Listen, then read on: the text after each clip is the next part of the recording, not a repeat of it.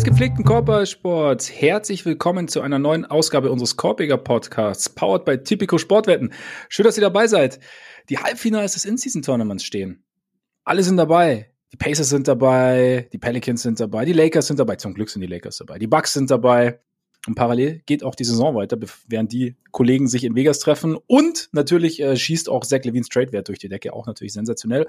Und deshalb sitzt er mir heute wieder gegenüber, der anders als Zach Levine niemals Ungestüme. Ole Freaks. Mein Name ist Max Marbeiter und Ole ist natürlich schon stark.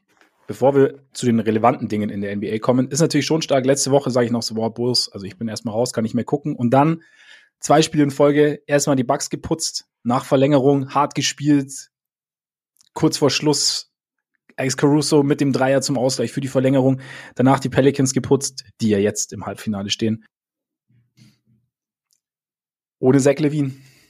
Da werden natürlich gegnerische GMs gesagt haben, okay, den Typen brauchen wir jetzt. Nein, es ist alles jetzt ins aber du weißt, was ich meine. Ja, es ist halt irgendwie schon eine lustige Ironie, dass sie dann zweimal nacheinander Assist-Rekorde aufgestellt haben in dieser Saison. Aber ja.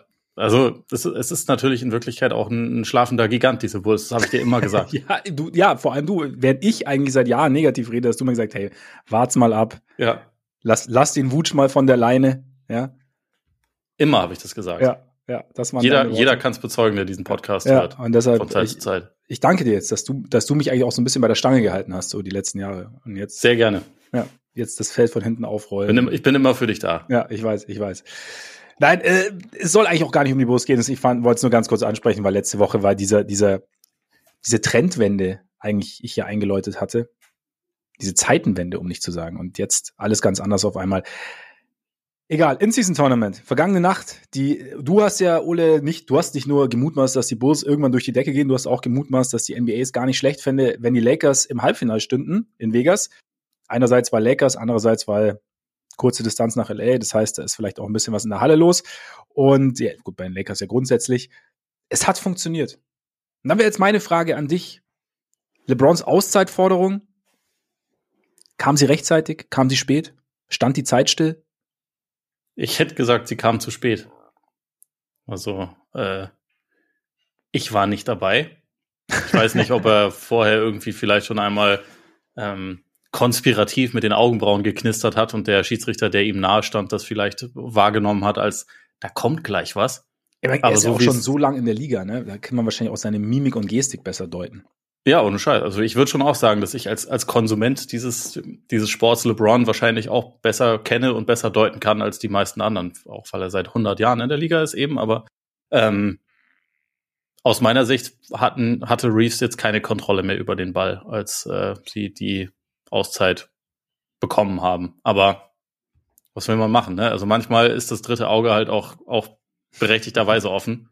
Das ist wahrscheinlich mal wieder so ein Fall. Abgesehen davon, dass die Lakers auch gut gespielt haben, tatsächlich. Ja. Also ich habe, äh, da ich äh, früh wach war, die letzten ungefähr zehn Minuten des Spiels gesehen, da hatte ich schon auch den, den Eindruck, irgendwie haben die auch gerade ein bisschen klareren Plan, was sie, was sie so am Ende vom Spiel machen wollen. Und äh, das das war insofern wahrscheinlich dann auch verdient, aber es ist natürlich trotzdem eine Szene, an die man sich dann erstmal, wenn man, wenn man bei den Suns ist, sich wahrscheinlich ein bisschen darüber aufregt. Auch wenn ich es ganz erfrischend fand, dass Kevin Durant, unser guter Alter, der einzige echte Hooper auf der Welt, so ist es. Äh, danach erstmal gesagt hat, das war nicht das, das war nicht äh, die eine Aktion, die das Spiel entschieden hat. Darauf sollten wir uns jetzt nicht konzentrieren. Ehrlich, guter Mann, der KD. Schon immer mein absoluter Favorit. Schon, eben, du hast du auch schon immer gesagt, sowohl persönlich als auch auf dem Feld dein absoluter Favorit und eigentlich. Kevin Durant und die Bulls. Das, ja, das ist ja, für mich eigentlich schon immer. Das sind eigentlich deine, deine beiden großen Lieben in der NBA. Wenn es die beiden nicht gäbe, weiß ich gar nicht, ob du eventuell dann doch wieder zum Fußball wechseln würdest. Ja. Wobei, so weit will ich nicht gehen. So weit will ich nicht gehen. Aber ja, da, da bin ich mittlerweile schon leider ein paar Meter von entfernt, ja, muss ich gestehen. Ja.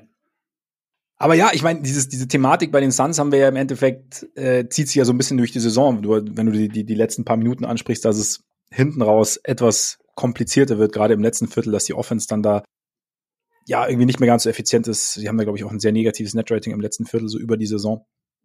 Von daher, ja, wie gesagt, am Ende hat vielleicht, war, es trotzdem verdient. Kann ja, kann ja beides sein. Und, und ob es dann wirklich, ob es rechtzeitig war oder nicht. Ist verdient und geschummelt. Verdient und geschummelt. Wer es verdient hat, darf auch ein bisschen schummeln. Weil wäre genau. wär gemein, wenn, wenn, wenn man nicht schummeln würde und die, die es nicht verdient haben, plötzlich weiterkommen. Was, wo kommen wir denn dann hin? Ja, das klingt für mich irgendwie ein bisschen wie die Logik von The Wolf of Wall Street. Das, so, das würde ich jetzt den Lakers nicht in die Schuhe schieben wollen, aber ne, congrats. Jetzt haben wir auf jeden Fall ein geiles Teilnehmerfeld im, im Final Four, finde ich. Also das haben wir. Du hast so auf, auf der einen Seite halt so die die jungen aufstrebenden Teams mit halt zwei der auch äh, ja unterhaltsamsten Spieler der Liga. Ja, ja, genau. und dann hast du die alten Zossen, die ja. irgendwann vielleicht noch einmal in ihrem Leben irgendein großes Ding reißen wollen. Ja. Ich meine, es ist, glaubst du eigentlich, dass für LeBron so, ich meine, Vita, ich weiß nicht, wie wahrscheinlich es ist, dass er nochmal eine Championship gewinnt. Der Weg ist ja auch lang.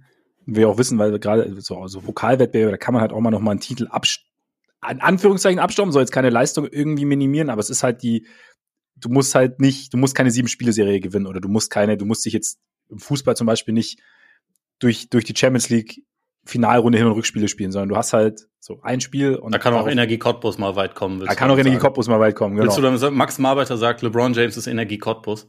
So in die Richtung wollte ich es eigentlich gerade drehen. Das war so okay. auf dem Weg war ich. Nein, aber für, das ist vielleicht der, sagen wir mal, in Anführungszeichen einfacher zu holende Titel, aber das für, für LeBron, wir wissen ja so, oder was heißt, wir, wir mutmaßen ja, dass seine Legacy ihm sehr bewusst ist und auch nicht ganz unwichtig ist, dass quasi es für ihn dann schon auch ein Faktor ist, dass er derjenige ist, der mit seinem Team das allererste In-Season-Tournament, den allerersten NBA Cup gewonnen hat. Könntest du dir das vorstellen? Klar, also ich meine, Jordan hat das nie geschafft. Und da, womit dann die GOAT-Diskussion auch beendet wäre, eigentlich natürlich. Ja, ja. ja. Also warum nicht? Das ist, LeBron äh, hat einen anderen einen Titel gewonnen, den, den, für den MJ war nicht mal gut genug, um ihn zu, um, um ihn zu spielen. Ja, also Jordan war auch nie der beste Small Forward der Liga. So ist es. So ist es. Nur als Beispiel. Ne? Ja. Also da, es gibt da, es gibt da schon, schon krasse Unterschiede. Nee, also ich gehe schon stark davon aus, dass es ihn, dass es ihn motiviert. Ich glaube auch, dass gerade so der, der Faktor Las Vegas für ihn auch nicht völlig uninteressant ist, einfach auch aus dem Grund, weil er, hat das ja schon auch öfter gesagt, dass er nach der Karriere bei der Franchise, die es bis dahin dann in Las Vegas wahrscheinlich geben wird, dass er da auf jeden Fall als Miteigentümer dabei sein will und irgendwie da schon mal so. Ich glaube, ich glaube, das ist alles, das passt ganz gut für ihn. Abgesehen davon, ich weiß nicht, ob du den, den Artikel von John Hollinger bei The Athletic gestern oder mm, vorgestern nee, war es, glaube ich, nein. gelesen hast, aber dessen Theorie war halt auch, LeBron ist alt, die Lakers sind nicht so wahnsinnig geil, wahrscheinlich kommen sie nie wieder in die, in die Finals, wahrscheinlich holt er kein, keine Meisterschaft mehr, aber vielleicht ist das so der letzte oder eine der letzten großen Möglichkeiten für ihn halt nochmal in einem Spiel, wo es halt richtig um was geht, auch nochmal was zu reißen. Das ich meine, kann man so sehen. Ich denke mir, letztes Jahr haben sie es auch immerhin in die Conference Finals geschafft. Das gibt keine Garantie, dass sie es nochmal schaffen. Aber wenn man sich jetzt auch den Westen anguckt, was wir ja heute tun werden, sind die Lakers jetzt vielleicht auch ein Team, dass man da ja schon irgendwie in der Verlosung haben kann. Also es kann durchaus auch sein, dass es mhm. noch ein paar andere große Spiele geben wird. Aber er ist halt auch trotzdem fast 39 und jede Gelegenheit, die es noch gibt, ist halt insofern wertvoll, würde ich mal sagen. Und äh, also so spielt er ja auch. Wobei man im Moment ja sagen muss, LeBron spielt ja eigentlich auch in so ziemlich allen Spielen, wo er zur Verfügung steht, spielt er ja einfach richtig gut. Das kann man ja. nicht immer über die Lakers sagen, aber seine Saison ist ja unfassbar eigentlich, muss man, muss man Absolut. ja schon äh, anerkennen. Auch wenn es natürlich alles nur Mafia und Referees und überhaupt ist. Das, ja, alles. Das ist klar, aber das steht auf einem anderen Blatt. Wie gesagt, verdient geschummelt. Verdient geschummelt, so ist es. Wir werden später noch etwas intensiver darauf eingehen, natürlich. Wie gesagt, wir sortieren den kompletten Westen. Jetzt aber noch ganz kurz natürlich, äh, die Pelicans sind dabei, über die werden wir auch noch sprechen. Dann im Osten, die Bucks, wie, wie man es von den Bucks kennt, einfach Offensivfeuerwerk und den Knicks natürlich auch. Ist es vielleicht der erste Titel für Damian Lillard am Ende in seiner Karriere? Und kommen die Bucks jetzt so langsam? Vielleicht ist das noch mal so ein Ding. Ist es jetzt irgendwie, es ist zwar ganz anders als letztes Jahr, aber siehst du dann irgendwie doch so ein, so die, die Tendenz dazu, also zu einem, zu einem Team, das sich so langsam findet? Ich muss gestehen, dass ich das Spiel jetzt noch nicht sehen konnte, deswegen kann ich da jetzt inhaltlich, äh, also kann ich eigentlich nur so auf meinen Eindruck äh, mich beziehen, den ich so über die letzten Wochen von den Bugs hatte. Und der war halt schon irgendwie so, das ist noch ein Team, was sich so ein bisschen, bisschen finden muss, gerade auch äh, so Chris Middleton, der langsam und mit Minutenlimit in die Saison gestartet ist. Er hat jetzt gestern 26 Minuten gespielt, also es war schon mehr als er zu Beginn der Saison durfte. Ich hatte schon das Gefühl, so die Rollenverteilung wird langsam besser. Die Defense ist halt nach wie vor nicht gut, finde ich. Ähm, oder also waren zumindest meine letzten Eindrücke. Ich habe jetzt dieses Spiel halt nicht gesehen. Ähm, aber was man halt festhalten muss bei allem, schimpfen, was teilweise, glaube ich, berechtigt war, weil sie halt einfach nicht, also auf dem Feld nicht den allergeilsten Eindruck hinterlassen haben. Sie haben halt trotzdem ihre Spiele gewonnen. Also die stehen ja jetzt schon bei, ja. bei 15 Siegen. Das haben sonst, glaube ich, nur Boston und Minnesota. Also es ist nicht so, als wären die jetzt irgendwie krass am Kriseln gewesen oder so, sondern das ist ja schon ein Team, was irgendwie offensichtlich einige Sachen ziemlich gut macht. Aber es gibt auch ein paar Schwachstellen. Ob die jetzt gelöst sind, das, äh, das, wird, das würde ich mal nicht sagen. Für mich ist das immer noch so ein Team, was wahrscheinlich noch äh, vielleicht einen Spieler auf dem Flügel weiter gebrauchen könnte oder auch haben muss, wenn es dann Richtung Playoffs geht oder so. Aber vielleicht ist es der erste Titel. Ist doch auch nett, dass so junge up-and-coming Point Guards, die mehr so für Scoring zu ähm, stehen und äh, auch mehr für Offense stehen, dass die jetzt mal die Chance erhalten, was zu gewinnen. Also mit, mit Dame, mit Halliburton, also irgendwie ist das ja vielleicht auch ein bisschen ein, ein Thema dieses Turniers, dieses Final Four. Wirklich? Nicht zu vergessen CJ McCollum. Stimmt, der ist auch noch dabei. noch, so ein, noch so ein junger Spring ins Feld. ja. Ja, nachdem du ihn schon angesprochen hast, ich meine, hast dich, hast dich von Halliburton schon, schon, äh, schon erholt? Weil ich meine, er ist schon, der, der Lauf ist ja schon sensationell, den er gerade hat. Geiler Spieler. Kann man wirklich ja. nicht anders sagen. Also, so diese. Hast du mir ja nie geglaubt, ne? Also, mal abgesehen. Stimmt, ich, ich war eigentlich immer ja. ganz, ganz großer Halliburton-Kritiker ja. eigentlich von Anfang an. Ja. Nee, aber also ich meine, selbst, selbst wenn man ihn sehr positiv gesehen hat, und das haben wir ja, glaube ich, getan, so was, das, was jetzt irgendwie nochmal, also was gerade mit ihm passiert, das ist halt, übertrifft schon mhm. nochmal einiges, finde ich. Also gerade so seine, also wie gefährlich er als Scorer einfach mittlerweile ist und wie explosiv er dann auch sein kann und wie er halt auch diesen Mix ja. findet aus einerseits klar, exzellenten Wurf hatte er immer, aber er weiß halt mittlerweile auch genau, wann er halt attackieren kann. Und er war halt zu Beginn, weil er jetzt ja auch nicht der der krasse Springer oder so ist, äh, war jetzt auch nie der wahnsinnig gute Finisher. Aber mittlerweile ist er halt auch im Zweierland total effizient und ja, halt wie gesagt, echt richtig gut. Liest das Spiel wahnsinnig gut, äh, setzt sowieso natürlich, also ist für mich auch im Moment wahrscheinlich so nach Jokic, der sowieso in seiner eigenen Kategorie lebt, äh, vielleicht der beste Passer der Liga. Man führt die Liga mhm. ja auch mhm. bei den Assists an, ist auch natürlich jemand, der viel danach sucht. Aber für mich ist er echt so ein bisschen die, es hat schon ist ein bisschen eine Weiterentwicklung von Steve Nash mit mehr Scoring gehen, also mit mehr, mhm. mit mehr Bock selber Punkte zu erzielen, obwohl das naturell eigentlich auch immer erstmal ist, nee, ich möchte anderen Leuten den Ball geben, weil die freuen sich ja, wenn sie auch mal einen Wurf nehmen dürfen. Das ja. war ja auch immer das, der, also der, der Pure Point Guard Ansatz mehr oder weniger. Aber er ist dazu halt mittlerweile auch jemand, der 27 Punkte im Schnitt auflegt und äh, das ist krass, ja. Das, und das effizient. Ja, mega effizient. Und also das, das Spiel gegen Boston, das war ja irgendwie in der ersten Halbzeit hat Boston das Tempo eigentlich kontrolliert, gedrosselt. Die Pacers sahen ja offensiv auch nicht gut aus, weil Halliburton einfach auch nicht aggressiv war. Aber dann hat das dritte Viertel angefangen und auf einmal, jo, acht Punkte irgendwie schnell in Folge und sucht halt mega den Wurf, übt, dadurch Druck auf, äh, Druck aus, forciert halt das Tempo, die Celtics haben da auch mitgeholfen, weil sie saudämliche Turnover hatten, weil sie halt die Celtics sind, muss man dazu sagen. Die Celtics halt, ja, genau. Aber gerade gegen die Pacers kann man sich das halt einfach nicht erlauben, weil er dann jemand ist, der halt das Spiel dann so schnell macht und so gut darin ist, irgendwie die, die Schützen zu finden. Und dann, ja, es hatte schon irgendwie, also im dritten Viertel teilweise was Lawinenartiges. Wenn diese Pacers mhm. Offense erstmal ins Laufen kommt, dann ist es halt auch einfach Wahnsinn. Kann man, äh, also über die Defense muss man okay, sie war verbessert in dem Spiel, das kann man auf jeden Fall sagen. Die hatten da schon auch einige gute Szenen, aber insgesamt ist ja die Defense wirklich nicht gut. Aber die Offense der Pacers ist halt einfach, ist halt einfach echt brachial. Insofern, als äh, ich, ich bin ja ein Sympathisant, deswegen ist das vollkommen, vollkommen legitim, dass sie weitergekommen sind, die Celtics. Im Idealfall war, war es für Boston halt einfach mal wieder so ein äh, so eine Erinnerung daran, dass die manche Sachen halt einfach noch lernen müssen, was das offensive Decision Making angeht. Und besser jetzt als dann Richtung Conference Finals. In der Theorie ja. Das Problem ist nur, dass man es halt das Thema ja einfach schon seit, seit, Jahren, so. seit Jahren hat und jetzt sind ein paar andere Leute dabei, aber. Ich meine, einigen war ja Porzingis war nicht dabei, ne? Ist ja, weiß man da mit? Ich habe jetzt bei den Celtics nicht recherchiert, wann er zurückkommen soll, wie er zurückkommen soll. Gibt es da schon was? Na, er war für das Spiel auch schon fraglich. Das heißt, er ist, glaube ich, relativ das heißt so nah dran, dann wieder, wieder zurückzukehren. Ist ja auch äh, legitim, dass man da eher, eher ein bisschen vorsichtiger ist. Ja, absolut, weil zumal man ja, ich meine, er öffnet ja schon vieles. Also das, was man sich so ein bisschen erhofft hat von seiner Präsenz, hat sich ja so in den ersten Saisonwochen schon auch bewahrheitet, von, also wenn er auf dem Feld stand. Ja. Von daher auf jeden Fall. Und ich meine, wer es jetzt detaillierter haben möchte zu den Celtics, zu dem Spiel vor allem, kann natürlich auch dein, dein Newsletter anschauen, ne? All Dirty Basketball. Absolut. Ne? Abonnieren, Freunde. Und Show Notes gucken. Da gibt's Details.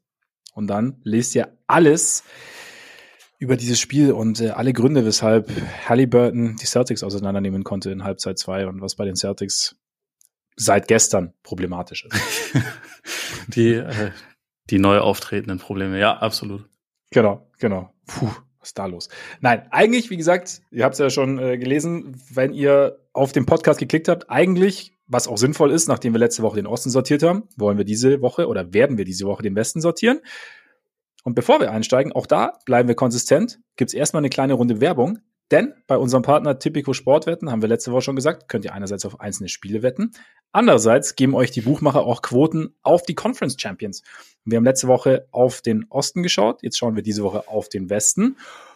Und da, Ole, habe ich mir gedacht, machen wir es genauso wie im Osten und gucken uns mal einige Quoten an, die interessant sind, beziehungsweise die Quoten der üblichen Verdächtigen. Und du sagst mir dann, wen du interessant findest, wo du vielleicht ein bisschen überrascht bist.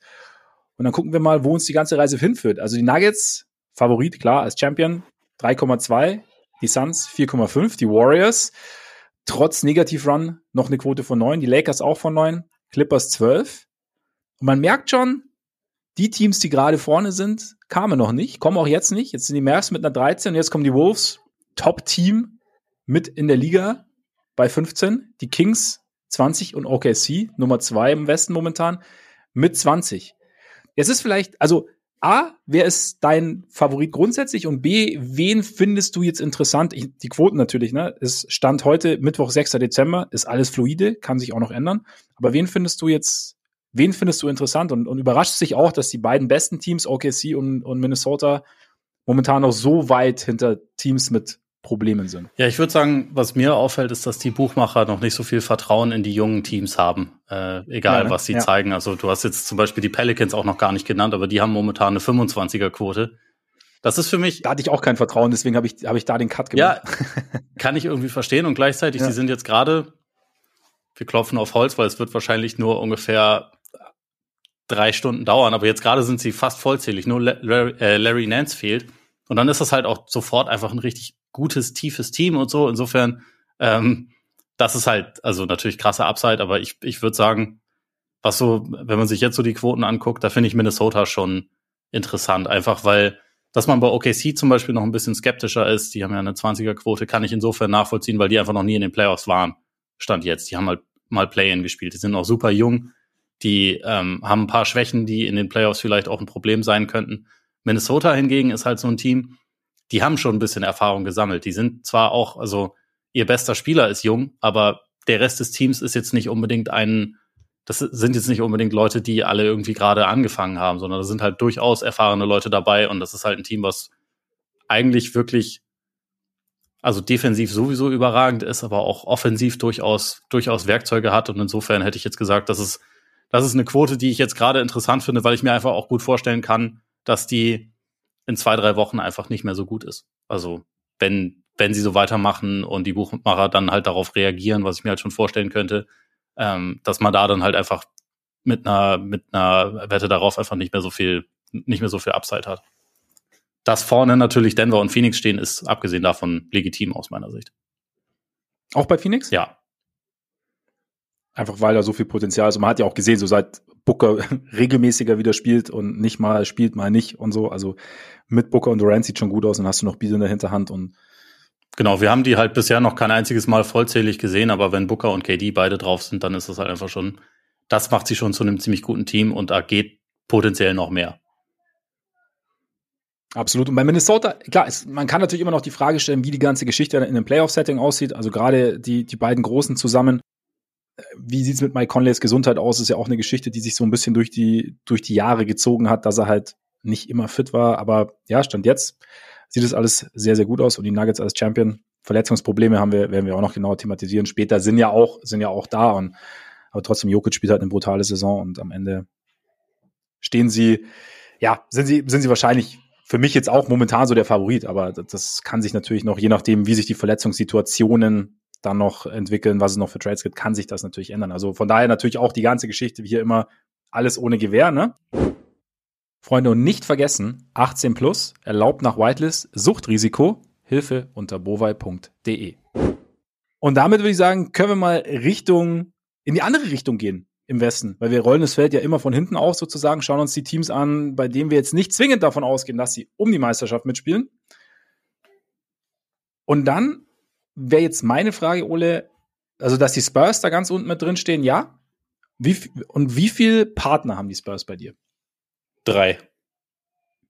Drei. Auch wenn ein Team davon natürlich ein Sonderfall ist. Aber bisher, wenn man so okay. auf die auf die Leistungen guckt, dann äh, ist das insgesamt ein, ein, Tier mit vier Teams. Und bei dir? Ich habe noch mal so ein bisschen, bisschen unterteilt, aber grundsätzlich teile ich deine. Ich denke mal, es handelt sich neben den Spurs um die Blazers, die Grizzlies und die Jazz. Ja. Ähm, teile ich so dein Ding, weil bei mir ist noch so ein bisschen bei den Grizzlies und Jazz, so wohin soll es gehen? Du hast ja den Sonderfall bei den Grizzlies angesprochen, nämlich dass äh, Ja Morant in sechs Spielen oder noch sechs Spiele aussetzen muss, dann zurückkommt, man sich dann überlegen kann, okay, hm, wir haben es ja schon mal, wir haben es ja schon mal besprochen, ob das eine Saison ist, die du so ein bisschen, habe ich ja damals auch gesagt, so ein bisschen, ja, nutzt, um neues Fundament zu legen, weil das alte ja schon irgendwie weggewaschen wurde über die letzten Jahre und äh, über die letzten Monate eigentlich erst. Letzt, vor, die letzten Jahre, vor zwei Jahren, vor einem Jahr war, war Memphis so das, so ein bisschen das, was OKC jetzt ist. Vielleicht nicht ganz so gut, keine Ahnung, oder vielleicht mit mehr Lücken, aber im Prinzip so das, das, das junge Team, das eigentlich die, die rosige Zukunft noch vor sich hatte. Und jetzt stehen wir so ein bisschen da mit diesen ganzen Fragezeichen. Aber ich könnte mir schon vorstellen, dass es halt am Ende, wie gesagt, der Draft geht ja jetzt nicht als wahnsinnig tief, aber dass man am Ende sagt, okay, es ist schon eine Saison auch, in der wir uns so ein bisschen sammeln nach allem, was in den letzten Monaten passiert ist. Nach allem, was wir so durchgemacht haben. Nach den ganzen Verletzungen ja auch, kommt ja auch noch dazu. Das ist halt, ja, äh, auf jeden Fall ein springender Punkt, glaube ich, mit den Verletzungen, weil ich kann mir jetzt vorstellen, sagen wir mal, so von den, von den sechs Spielen, sie gewinnen jetzt noch zwei, was ja bei ihrer bisherigen Pace schon großzügig ist, aber dann stehen sie irgendwie bei 7, 18, wenn, wenn Jar kommt. Dass sie, damit sie es dann quasi noch schaffen könnten, um oben irgendwie reinzukommen, müssten sie dann mit Jar eigentlich sofort auf einem, auf einem 55 Siege Pace oder so sein, um halt am Ende dann mit einer ausgeglichenen Bilanz dazustehen. Und da ist halt einfach wirklich die Frage, kann dieses Team wie es jetzt gerade aussieht, mit Jar und irgendwann dann vielleicht wieder mit Brandon Clark und irgendwann noch mit ein, zwei anderen Leuten, die jetzt im Moment ausfallen, kann das dann so gut sein? Und vor allem kann das sofort so gut sein, weil ich glaube jetzt nicht, dass die dann irgendwie, wenn, wenn Jar wieder am Start ist, erstmal denken, ja gut, diese Saison, es wird wahrscheinlich eh nichts. Ähm, deswegen können wir uns jetzt irgendwie auch auf was anderes konzentrieren, so mehr oder weniger. Aber ich glaube, dass selbst wenn sie jetzt halt sagen, so wir spielen Vollgas, dass sie halt nicht nicht unbedingt gut genug sein werden, um am Ende dann mhm. wirklich noch eine Gefahr auf Platz, Platz 10 darzustellen. Weil, also es gibt halt elf ganz gute Teams im Westen, die zwar jetzt bisher auch noch nicht irgendwie sich ein krasses Siegepolster angefuttert haben, aber da sind ja eher viele dabei, wo ich sagen würde, die können noch besser werden, als sie jetzt bisher waren. Dass die da jetzt irgendwie krass rausfallen, da wird Memphis die dann überholen kann und Memphis muss dabei dann mega konstant sein. Da bin ich mir halt einfach nicht sicher. Oder beziehungsweise das, das halte ich für relativ unwahrscheinlich. Und deswegen habe ich sie halt da in dieses Tier mit reingenommen, obwohl sie natürlich vom, vom Anspruch her und auch von dem, was man von ihnen schon gesehen hat über die letzten Jahre, müssten sie natürlich eigentlich ganz, ganz woanders stehen. Aber es ist halt einfach, ja, eine Saison, die jetzt schon echt ziemlich verhext aussieht, muss man sagen. Ich meine, wenn du überlegst, wenn du sagst, wer da alles rausfallen muss, also du hast ja die Warriors auf elf momentan und auch bei denen kannst du, kann man sich überlegen, ob die jetzt noch besser werden, da werden wir später noch genau drüber sprechen, aber es ist, ist genau, es ist nicht gesagt, dass sie den überholen und dann wäre jetzt auch so ein bisschen meine Frage, wie viel Lücken Jarden stopft, wenn er zurückkommt. Oder man, man gesetzt den Fall, dass er relativ schnell wieder so gewohnte Leistungen zeigen kann. Wie viele Lücken schließt, schließt er dann für dich? Also schon einige. Ich meine, er, er tut vielleicht auch eine auf, weil er jetzt natürlich defensiv, da sind sie ja, da sind sie ja gut. Also sind momentan haben die zehntbeste Defense der Liga. Das ist ja, das ist ja solide. Da wird er ihnen dann eher nicht helfen. Aber was die Offense angeht, natürlich total. Also ähm, Desmond Bain, so gut er ist, ist halt jetzt nicht unbedingt ein Spieler, der a in jedem in jedem Angriff irgendwie ein Double Team ziehen kann oder der halt immer so konstant Druck auf die gegnerische Defense ausüben kann und vor allem auf den Ring. Also das ist halt sowas, was den was den Grizzlies im Moment echt echt fehlt, wo sie viel, viel schlechter geworden sind. Und ähm, da ist natürlich, also sie sind auch, gehören auch zu den schlechtesten Teams, was Finishing am Ring äh, angeht. Und da ist halt, glaube ich, Morant natürlich eine große Hilfe. Er ist auch ein sehr, sehr guter Passer. Das ist, geht manchmal so ein bisschen unter, weil er halt so flashy ist mit dem, was er, was er als Scorer und als Athlet so macht. Aber der hat, finde ich, auch wirklich ein sehr gutes Verständnis dafür, wie er Leute einsetzt und so. Insofern könnte ich mir schon vorstellen, dass halt die, die Quoten insgesamt hochgehen, dass die Offense insgesamt auf jeden Fall besser aussieht. So, die Hierarchie ist im Moment halt einfach ein bisschen, bisschen schief. Also Desmond Bain muss ein bisschen zu viel machen, Darren Jackson muss wahrscheinlich ein kleines bisschen zu viel machen. Alle sind irgendwie halt so zwangsweise ja ein bisschen aufgerückt. Und das wird mhm. sich halt dann ändern, wenn Moranta wieder drin ist, weil das dann halt, ja so in Balance. Ja, genau, der pendelt das halt mehr ein, ja. weil der, das ist halt einfach eine klassische Nummer eins als als Scorer, so als Offensivspieler. Das äh, mhm. das bringt das irgendwie schon wieder mehr in eine Balance. Aber wie gesagt, so auch der hat immer sehr davon profitiert, dass er halt Steven Adams als Screener hatte, der Platz für ihn geschafft hat und so. Der ist jetzt halt nicht da der muss sich auch erstmal an teilweise bisschen andere, andere ähm, Teamkollegen gewöhnen, die dann da sind. Also Marcus Smart, wenn er dann von seiner Verletzung zurückkehrt, das ist ja auch was anderes als als Dylan Brooks beispielsweise, ne, der über die die letzten Jahre dabei war. Die, das Team hat sich einfach ein bisschen verändert und ich könnte mir halt einfach vorstellen, dass selbst wenn sie mit Jar dann wahrscheinlich eher Richtung 500 Basketball spielen, äh, könnte ich mir zumindest gut vorstellen, dass sie das tun, dass ihnen halt so ein bisschen die Zeit ausgegangen ist und dass halt einfach dieser Start, mhm. der jetzt einfach, auch wenn sie jetzt gerade mal zwei Spiele gewonnen haben, dieser Start war halt einfach insgesamt echt, echt schlecht und der hat eventuell die Saison halt schon kaputt gemacht, bevor sie angefangen hat. Sie haben die Rampe schon sehr steil gestellt ja. durch, den, durch den Start, also dass sie jetzt hoch müssen. Das stimmt auf jeden Fall. Von daher, ja, wahrscheinlich ist es dann so ein bisschen, bisschen per Default, weil du ja auch nicht, nicht davon ausgehen kannst, dass du den Schalter umlegst, dass Jar kommt und dann wird sofort alles optimal. Also, dass vieles besser wird, wie du sagst, davon, da, da würde ich dir auf jeden Fall zustimmen, dass er halt einfach einige Dinge einfach in Balance bringt und dann eben auch halt diese, diese Schwäche, was, was den Drive angeht, dann irgendwie behebt, weil das ja seine große Stärke ist und das Team ja im Prinzip auch darum konstruiert ist. Also, das ist ja das Ding. Also, das, das so soll das, soll die Geschichte ja zusammenpassen. Und dann, ähm, ja, mal gucken, wie, es dann. Also ich bin gespannt, wie, ja, also ich meine, die ganze Story ist ja so traurig blöd, wie auch immer sie auf der einen Seite ist. Es ist jetzt natürlich interessant, wie, also was, was macht Jar sportlich? Wie läuft, sie, läuft die ganze persönliche Geschichte ab? Wie ist er geläutert? Oder was hat er, hat er seine, die richtigen Schlüsse gezogen aus den ganzen, aus den letzten Monaten? Oder be Und, äh, ähm, beginnt jetzt Teil zwei der Marburyisierung? Hoffen wir es mal nicht. wer weiß, wer weiß. Bei den Spurs ist die Geschichte relativ eindeutig. Sie sind einfach nicht gut genug, kann man das einfach so sagen, rund um Wembanyama. Und ist es dann wirklich so, dass sich jemand wie Wembanyama, der knapp 20 und 10 auflegt, jetzt mit der Effizienz schon noch so seine, seine Probleme hat, aber ist es dann einfach so das Ding, dass es zu schwierig ist? Dann am Ende. Ja, vor allem, wenn, wenn dein Team dich die ganze Zeit auch noch sabotiert. Also, es müsste ja, also es wäre so oder so schwierig, ähm, weil das Team jetzt vom Talent her halt einfach auch nicht exzellent ist, aber auch mit den Line-up-Entscheidungen, die sie treffen und so, machen sie es halt einfach auch noch mal eine Ecke schwerer, als es sein müsste. Und dann ist es halt, glaube ich, schon vom, vom Schwierigkeitsgrad her fast nicht, fast nicht zu bewältigen. Jetzt, ich meine mal abgesehen davon, dass beim Banyama ja viele Sachen durchaus bewältigt. Ne? Also der ist ja nicht nur bei fast 20 und 10, sondern auch irgendwie bei knapp drei Assists und knapp drei Blocks. Das, das, ja. ist, das ist so vom Gesamtpaket her ja schon irgendwie auf dem Weg, historisch zu sein und unfassbar gut, ne? Und man sieht ja auch krasse Ansätze, aber äh, wie du sagst, die Effizienz ist halt nicht gut. Die Team-Performance ist grauenhaft. Also die Spurs haben, obwohl die Pistons existieren und im gesamten November keinen Sieg geholt haben, Shoutout dafür übrigens auch, liebe Pistons, ja. aber ähm, die, die Spurs haben trotzdem noch mal ein deutlich schlechteres Net-Rating als die Pistons. So, die verlieren regelmäßig Spiele mit äh, über 25 Punkten Unterschied, teilweise mit äh, 45 Punkten Unterschied. Also die sind ja einfach wirklich nicht konkurrenzfähig. Und also was ich meine mit der mit der Sabotage, das ist halt so, Sohan ist immer noch Starting Point Guard, ähm, Wemby spielt 80 Prozent seiner Minuten auf der vier, neben dann im Center, der individuell zwar eine ganz gute Saison spielt mit Zach Collins, der aber jetzt kein Spacing bietet, gemeinsam mit Sohan, der auch kein Spacing bietet abgesehen davon ist da keiner, also kein Spieler dann in solchen Lineups zu finden, der wirklich gut darin ist, Wemby mal in Szene zu setzen. Das heißt, viele der mhm. Würfe, die er dann nimmt, erarbeitet und erdattelt er sich quasi selber.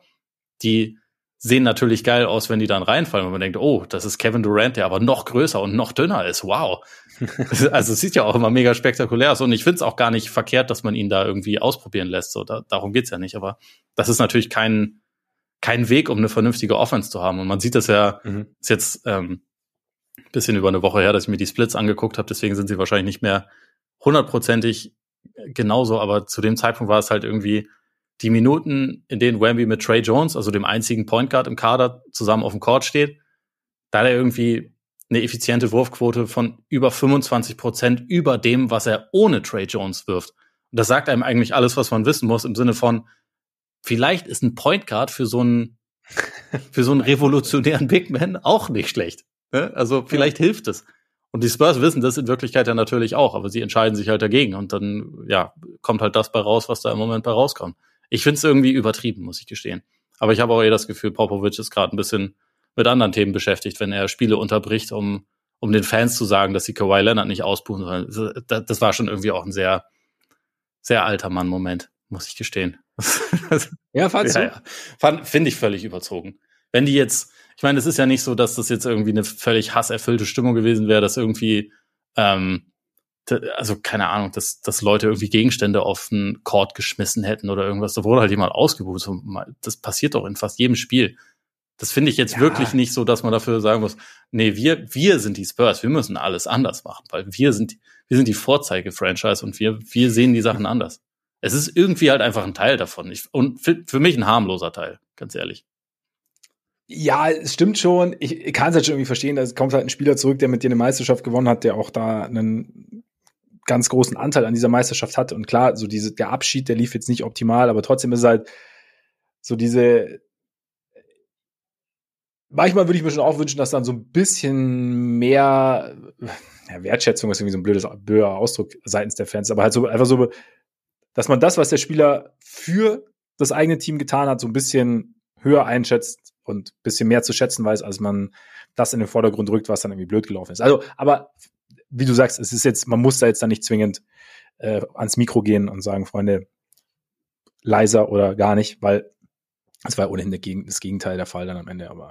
Es ist halt irgendwie so ein Look at me Moment. Ich denke mir halt auch, wenn er das nach dem Spiel dann nochmal betont, so, das finde ich ehrlich gesagt nicht cool, weil Kawhi, der hat voll viele gute Sachen für uns gemacht und wir hatten auch einen Anteil daran, dass das dann am Ende so kacke gelaufen ist. Vielleicht sieht er das ja so, kann ja durchaus sein. Das fände ich, das fände ich dann schon wieder okay, aber das sonst ist halt, das ist irgendwie so ein Moment, der irgendwie für alle Beteiligten einfach ein bisschen awkward ist. Weiß nicht, hätte man sich, finde ich, einfach sparen können. Ver verlässt du gerade Popovich Island oder was? Hm, nein, ich halte ihn natürlich immer noch für äh, einen legendären Coach, aber das, was er jetzt im Moment so entscheidet und tut, finde ich halt, kann man trotzdem kritisieren. Also das hat, dadurch sage ich ja nicht, dass er irgendwie äh, das, das, was er bisher so in seiner er Karriere gemacht hat, nicht irgendwas. valide ist. Ja, genau. Das war einfach, war nur Glück, weil er die richtige Spieler hatte. Nein. Auch wenn das natürlich stimmt, Vielleicht aber das sagt er dir ja sogar selber, deswegen ist das, ja. äh, ist das okay. Das Glück gehört immer dazu, bei allem im Leben, was gut läuft. Das ist, aber das ist was anderes.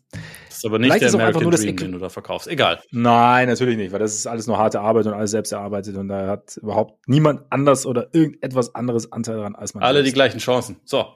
Alle. Alle. Wemby, Wembys schlechtere Chancen, um noch ganz kurz das, den Gedanken zu formulieren, den ich eigentlich formulieren wollte. Vielleicht ist es auch einfach nur so das, dieses Äquivalent zum äh, Training mit Winterhandschuhen. Gab's auch, auch mal so, dass du halt mit Handschuhen quasi dein, dein, dein Ballhandling trainieren kannst. Und dann hinterher, wenn du sie ausziehen kannst, im Spiel ist alles ganz einfach. Und vielleicht ist für Wemby dann, wenn die Spurs bereit sind, plötzlich alles ganz einfach, wenn er einen Point Guard an seiner Seite hat. Ja. Spacing um sich rum. Wahrscheinlich ist das das Kalkül dahinter. Finde ich auch, eine, wahrscheinlich auch ein schön, schön, schönes Bild. So, das, das passt irgendwie ganz gut. Wemby spielt mit Winterhandschuhen, ja. ja. Ja, genau. Was macht's gut, Henderson? Mm, also, es war jetzt, seitdem er wieder zurück ist von seiner Verletzung, ein bisschen weniger wild, finde ich. Also er hatte zwar auch da jetzt irgendwie zwei, zwei Spiele dabei, wo er irgendwie eins von acht oder so getroffen hat, aber die anderen waren wenigstens ganz gut und man sieht halt ein bisschen häufiger so den, äh, den Burst und so die, die Scoring-Upside, die bei ihm eigentlich da ist. Ich meine, die, die Blazers waren jetzt insgesamt über die letzten zwei Wochen, das finde ich einigermaßen schockierend, aber bei Cleaning the Glass kann man das sich immer so ähm, auch mhm. auf einer Zwei-Wochen-Basis angucken. Waren sie die beste Defense der Liga? Selbstverständlich. Die Blazers. Natürlich. Also, ja. Dafür sind sie bei der, bei der Offense auf Platz 30, weil das halt insgesamt nach wie vor nicht so wahnsinnig gut ist, relativ, relativ viele Turnover äh, produziert werden und auch die Würfe nicht unbedingt fallen, aber man hat jetzt zumindest irgendwie ja, mal wahrscheinlich ein bisschen, bisschen bessere Ansätze gesehen. Trotzdem würde ich irgendwie da davon ausgehen, dass wir wahrscheinlich ähm, über die nächsten Wochen häufiger da mal in Sachen, in Sachen Trade-Möglichkeiten ähm, drüber sprechen. Also über die Blazers, äh, Michael Brockton ja sowieso, aber auch Jeremy Grant ist vielleicht am Ende einfach der super Trostpreis für die Teams, die OG Ananobi nicht bekommen. Hm. Möglich. Eigentlich ganz interessant. Also vom, vom Gedanken her. Ich meine, wie, diese Vertragsverlängerung macht es ja vielleicht nicht, nicht einfacher, beziehungsweise vielleicht weniger lukrativ, weil du halt einfach mehr Jahre hast, aber stimmt. Also ich meine, eigentlich, wir hatten jahrelang war ja Jeremy Grant eigentlich so, also Jeremy Grant ist ja auch so ein bisschen der, der, der Vorgänger von Ananobi. Also war ja lang so der Spieler, der immer in der Verlosung war, immer, immer in Trade-Gerüchten und am Ende äh, ist er jetzt, wo er ist und ja, stimmt eigentlich. Wäre das jemand für Orlando? nee. Die brauchen, die brauchen jemanden, der, der kreieren und auf aufpassen kann und werfen kann. Also ich meine, das kann zwar Jeremy Grant mittlerweile auch, aber so auf den Forward-Positionen ist Orlando eins von ungefähr Stimmt, zwei Teams auf der Welt, die, ja gesagt, ja. die keinen Bedarf haben. Ich meinte auch eigentlich Philly, aber egal. Mein Kopf ist heute nicht so da. Philly als dramatische Rückkehr der war auch mal bei Philly, ne? Oder habe ich das jetzt gerade falsch Der war, warte mal. Siehst du, das. Nachdem sie jetzt schon Covington zurückgeholt haben, also könnten sie auch. Oder, ja, genau. Der hat seine Karriere bei den, bei den Sixers angefangen. Gut, habe ich jetzt keinen ja? Bullshit erzählt. Das freut mich auch. Ja. Also freut mich persönlich auch sehr. ja, mich auch. Mich auch. Macht mich auch sehr glücklich. Also, ja. ja. Nee, aber also ich dachte bei ihm tatsächlich auch an so ein Team wie Memphis halt, ne? Weil das halt ja. einfach nochmal ein zusätzlicher Creator auch ist, der eine gewisse Usage übernehmen kann, der aber auch ähm, Defense spielen kann, der irgendwie auf den Forward-Positionen flexibel einsetzbar ist. Der ist halt am Ball, gibt er dir wahrscheinlich sogar ein bisschen mehr, als es jetzt Anunobi macht. Ist halt einfach, ist jetzt nicht so ein überragender, sensationeller All-World-Verteidiger, aber auch gut, was das angeht. Also ja.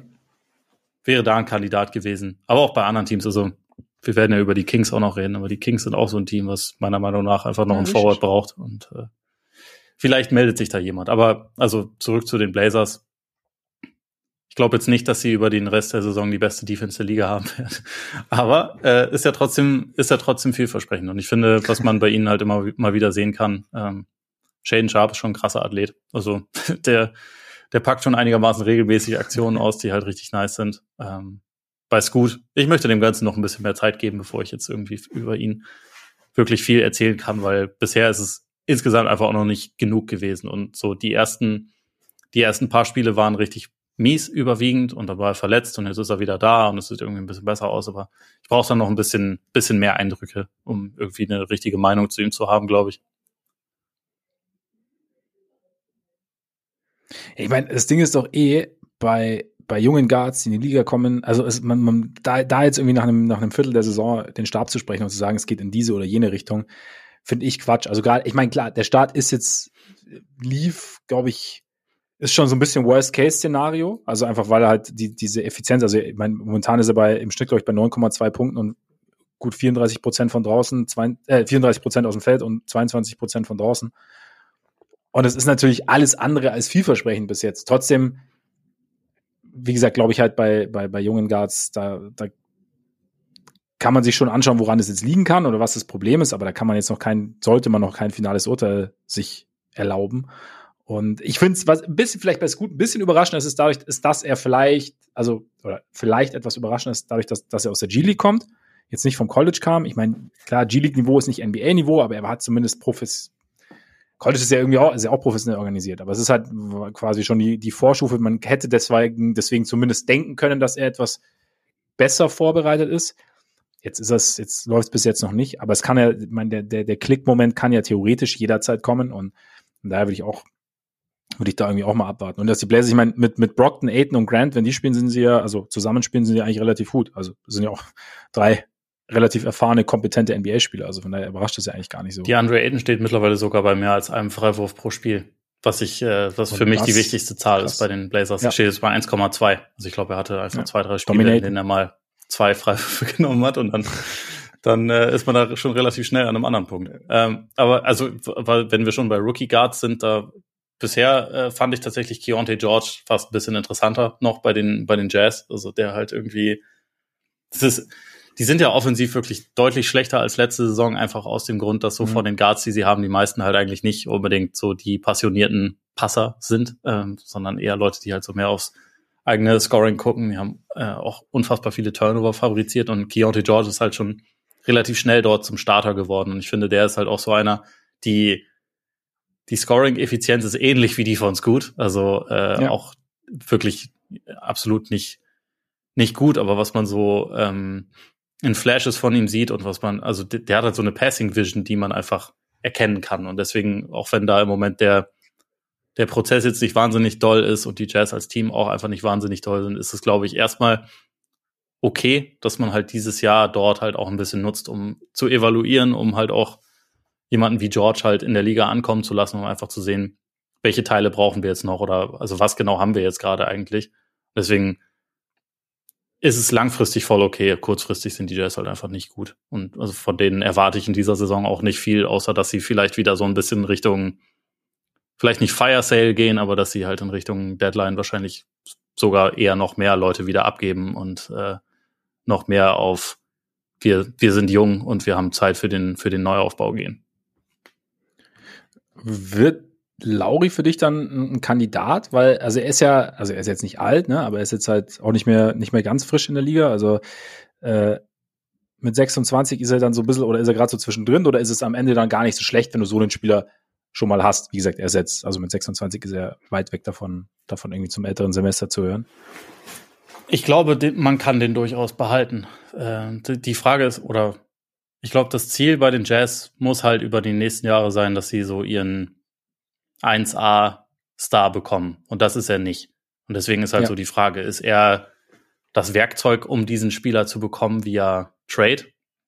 Oder ist er halt eher jemand, der dann jemandem, der vielleicht gedraftet wird, zur, ähm, der dem helfen kann. Weil, also im Prinzip ist so ein großer Spieler, der so effizient ist, der so, so gut werfen kann, den kannst du mit vielen Spielern gut kombinieren. Es hat vielleicht defensiv ein paar Limitierungen, aber eigentlich so, wenn man jetzt sagen würde, Lauri auf der 4, Kessler auf der 5 und George auf der 1, wenn er sich dort etabliert, damit hast du ja schon mhm. ein gewisses Gerüst. Und insofern ist es wie immer ein bisschen davon abhängig, was kommt an Angeboten rein. Ich glaube nicht, dass er untouchable ist, zwingend, aber ich glaube schon, dass es halt sehr, sehr, sehr viel brauchen würde, um ihn da loszueisen. Ja, also würde, würde ich jetzt ähnlich sehen, weil es halt, wie gesagt, so ein Spieler ist halt auch einfach wertvoll für die, für die Balance im Team, hast du ja gesagt. Also wenn, wenn du jemand, jemanden hast, der das Feld effizient breit machen kann, dann ist es einfach gut. Wäre natürlich auch jemand an der Seite von, äh, von Wemby, aber ich glaube nicht, dass, ähm, A, nicht, dass San Antonio es versucht und B, dass, dass die Jazz dann irgendwie mit, mit, mit einem überschaubaren Gegenwert zufrieden werden, hast du ja gerade auch gesagt. Also von daher. Pop würde ihn wahrscheinlich auf der Eins starten lassen. Wahrscheinlich, wahrscheinlich. Ja, er hat auch schon mal drei Assists aufgelegt. Nächstes Tier, um mal ein bisschen weiterzukommen. Das ist äh, relativ groß bei mir. Das heißt, Klammer auf, mindestens, Klammer zu, One Piece Away. Okay. Geht von 11 bis 7. Also eigentlich, man könnte es auch jetzt die Play-in-Range nennen. Mhm. Von Teams, die, also sind auch Teams drin, die vielleicht sogar besser sein werden. Auf jeden Fall welche, die höhere Ansprüche haben. Aber ich kann, ich kann dir einfach die Teams mal nennen und du sagst mir dann. Oder, mhm. oder sag mir vielleicht erstmal so, wie, wie, wie groß ist da deine, deine Schublade? Ich hab's, ich hab's so ein bisschen, ich, ich hab's, bei mir ist es etwas kleinteiliger. Ich habe als nächstes Team äh, Play-in-Hoffnungen habe ich die Rockets. Alleine? Ja, weil ich sah noch so ein bisschen, habe ich Lakers 2024 Fragezeichen, also quasi so Teams, die geht so ein bisschen in die Richtung One Piece Away oder mindestens ähm, Teams, die halt die schlecht starten, die wir aber in der Vergangenheit schon sehr gut gesehen haben, die dann entweder durch einen Trade oder durch wir finden uns dann einen, La einen Lauf bekommen in der zweiten Saison. Da habe ich die Warriors und die Clippers. Und dann habe ich zwei Teams, von denen ich ausgehe, dass sie in den Playoffs landen. Das sind die Pelicans und die Mavs. Hm. Die Pelicans haben bei mir ein eigenes Tier. Okay. Wenn gesund. Punkt, Punkt, Punkt. so, so ähnlich. Ich glaube, ich ja, habe es irgendwie The Darkest Horse genannt. Nee, in mindestens okay. One Piece Away sind bei mir äh, auch die Rockets. Die sind das untere davon. Hat er auch überlegt, sie extra zu machen, weil das halt das einzige Team aus diesem Tier ist, was überhaupt gar keinen Druck hat. Ähm, ja. Und auch sicherlich der Außenseiter ist, wenn es um Platz 10 geht, aber bisher waren sie halt gut. Äh, dann sind da die Mavs drin, die Flippers, die Warriors und die Kings. Und die Kings habe ich da habe ich da jetzt mal nach oben gesetzt, aber also von der Upside her müssten es wahrscheinlich eigentlich die Warriors sein, wobei man da auch drüber streiten kann, ob die Upside vielleicht gar nicht gar nicht mehr so groß ist, wie man das irgendwie immer denkt, weil es halt die Warriors sind. Das ist ja so ein bisschen die interessante Diskussion oder die, wie ich finde, interessante Diskussion so in den, in den letzten Tagen. Also wie gut, also dass Curry noch sehr gut ist, ich glaube, da gibt's jetzt relativ wenig Zweifel, aber wie gut ist Clay noch? Haben wir die letzten Jahre schon drüber gesprochen. Beziehungsweise schadet er dann teilweise sogar ein bisschen. Wie gut ist Draymond noch? Insgesamt, wie oft, wie, wie gut kann sich Draymond beherrschen? Aber ist, ist das noch ein Championship-Kern? Das halt, finde ich, finde ich schon eine interessante Frage, weil dieses Altern, hast du, du hast bei Run einen Text geschrieben, ja. ne? Zu Warriors. Und, und so dieser, dieser Punkt eben, wann, weil es ist ja nichts, nichts, was sich ewig lang ankündigt. Man kann vielleicht noch sagen, dass man könnte vielleicht noch argumentieren, dass sich bei, bei Clay aufgrund der zwei schweren Verletzungen etwas angekündigt hat, dass, dass wahrscheinlich den 2016er Clay, dass man den wahrscheinlich so nicht mehr bekommt. Ja. Trotzdem ist es ja was, ja, du kommst halt irgendwann, du hast, du bist gewohnt, jedes Jahr mit, auf einem, mit einem gewissen Standard in die Saison zu gehen. Auf einmal merkst du, okay, nicht jeder erreicht diesen Standard mehr. Und trotzdem, aber vielleicht kommt er ja wieder hin, weil kann, auch bei Clay zum Beispiel wissen wir, er, er schmeißt sich gern mal in die Saison, also wirft sich in die Saison und es dauert etwas. Und dann irgendwann funktioniert es wieder ein bisschen besser. Und momentan hast du, bist du, bist du noch davon überzeugt, dass, dass, dass Clay offensiv besser seinen Rhythmus findet, weil du hast ja in deinem Text zum Beispiel auch geschrieben, dass es halt die, dass es eben gerade nicht so diese eigentlich bekannte Clay-Offense ist, dass er das Spiel zu sich kommen lässt, sondern dass es halt so ein bisschen über, ja, überhastet ist blöd, aber so ein bisschen mehr erzwingen ist einfach. Also halt Würfe erzwingen. Und ich meine, den, den Eindruck hat man ja, oder habe ich schon so ein bisschen, seitdem er zurückgekommen ja. ist von den Verletzungen, weil er, glaube ich, auch seinen Rhythmus haben wollte. Also es ist schon so ein bisschen was, was sich länger zieht. Letztes Jahr war er dann irgendwann wahnsinnig effizient.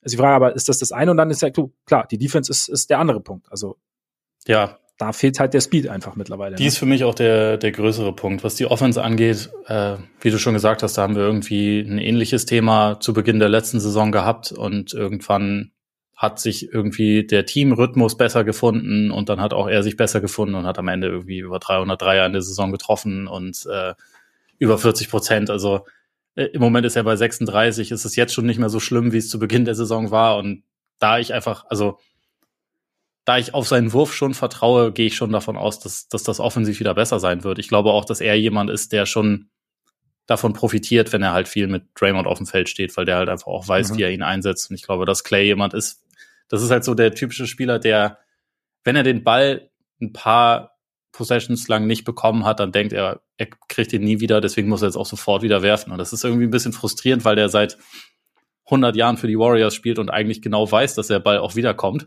also, beziehungsweise das ja. wissen sollte. Aber er spielt manchmal äh, nicht so, sondern er spielt manchmal wie jemand, der irgendwie ganz neu darin ist und der das irgendwie nicht versteht und der irgendwie denkt, ich muss den Wurf jetzt aber nehmen, weil wer weiß, wann ich den Ball wiederkriege. Ich glaube aber, dass sich das schon eher fangen wird. Ich glaube, was sich halt nicht unbedingt fangen wird, ist die, die defensive Schnelligkeit. Also er ist ja immer noch ein kräftiger Dude, ne? Also wenn, wenn er irgendwie gegen irgendwelche großen Forwards spielt, die ihn irgendwie aufposten wollen, da kann er immer noch gut Gegenwehr leisten. Also das, das ist ja nicht der Punkt, wo man sich irgendwie Sorgen drum machen muss. Aber er war halt über, über viele Jahre auch der designierte Point Guard Verteidiger, weil er halt schnell war, weil er also diese lateralen Bewegungen mega beherrscht hat und darin auch einfach besser war als Curry, der natürlich auch noch ein bisschen mehr, ähm, bisschen mehr Energie für die Offense brauchte und so. Und das war ja eigentlich auch einer der Gründe, warum dieser Backcourt so unfassbar geil war diese Facette ist halt einfach nicht mehr so richtig da.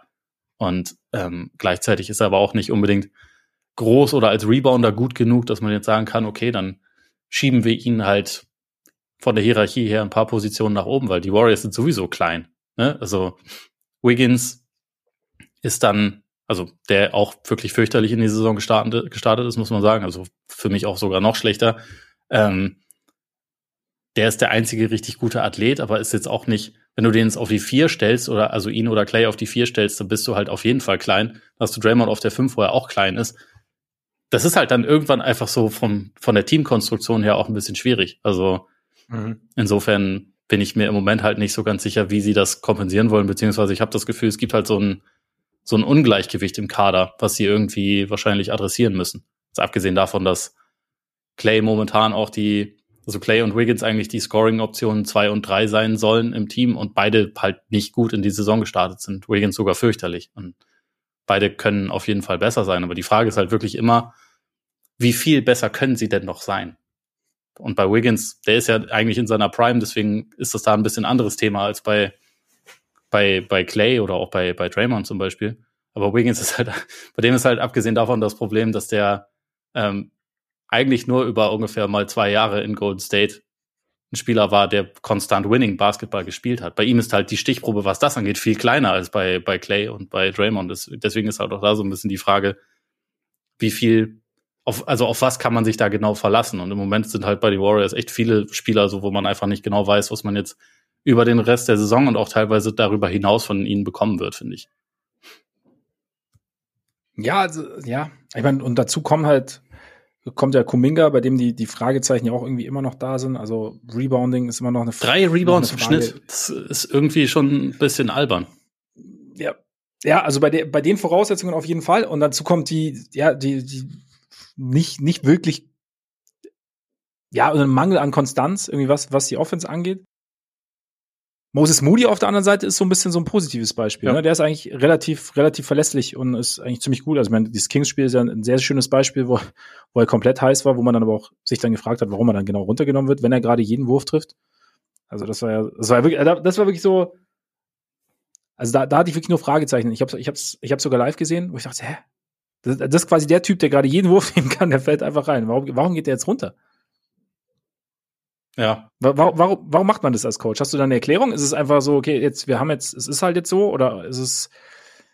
Ja, es ist halt, glaube ich, manchmal ein bisschen die, die, äh, vielleicht eine etwas fehlgeleitete Treue oder fehl, fehlgeleitete mhm. Loyalität mhm. oder ein Vertrauen darauf, ja.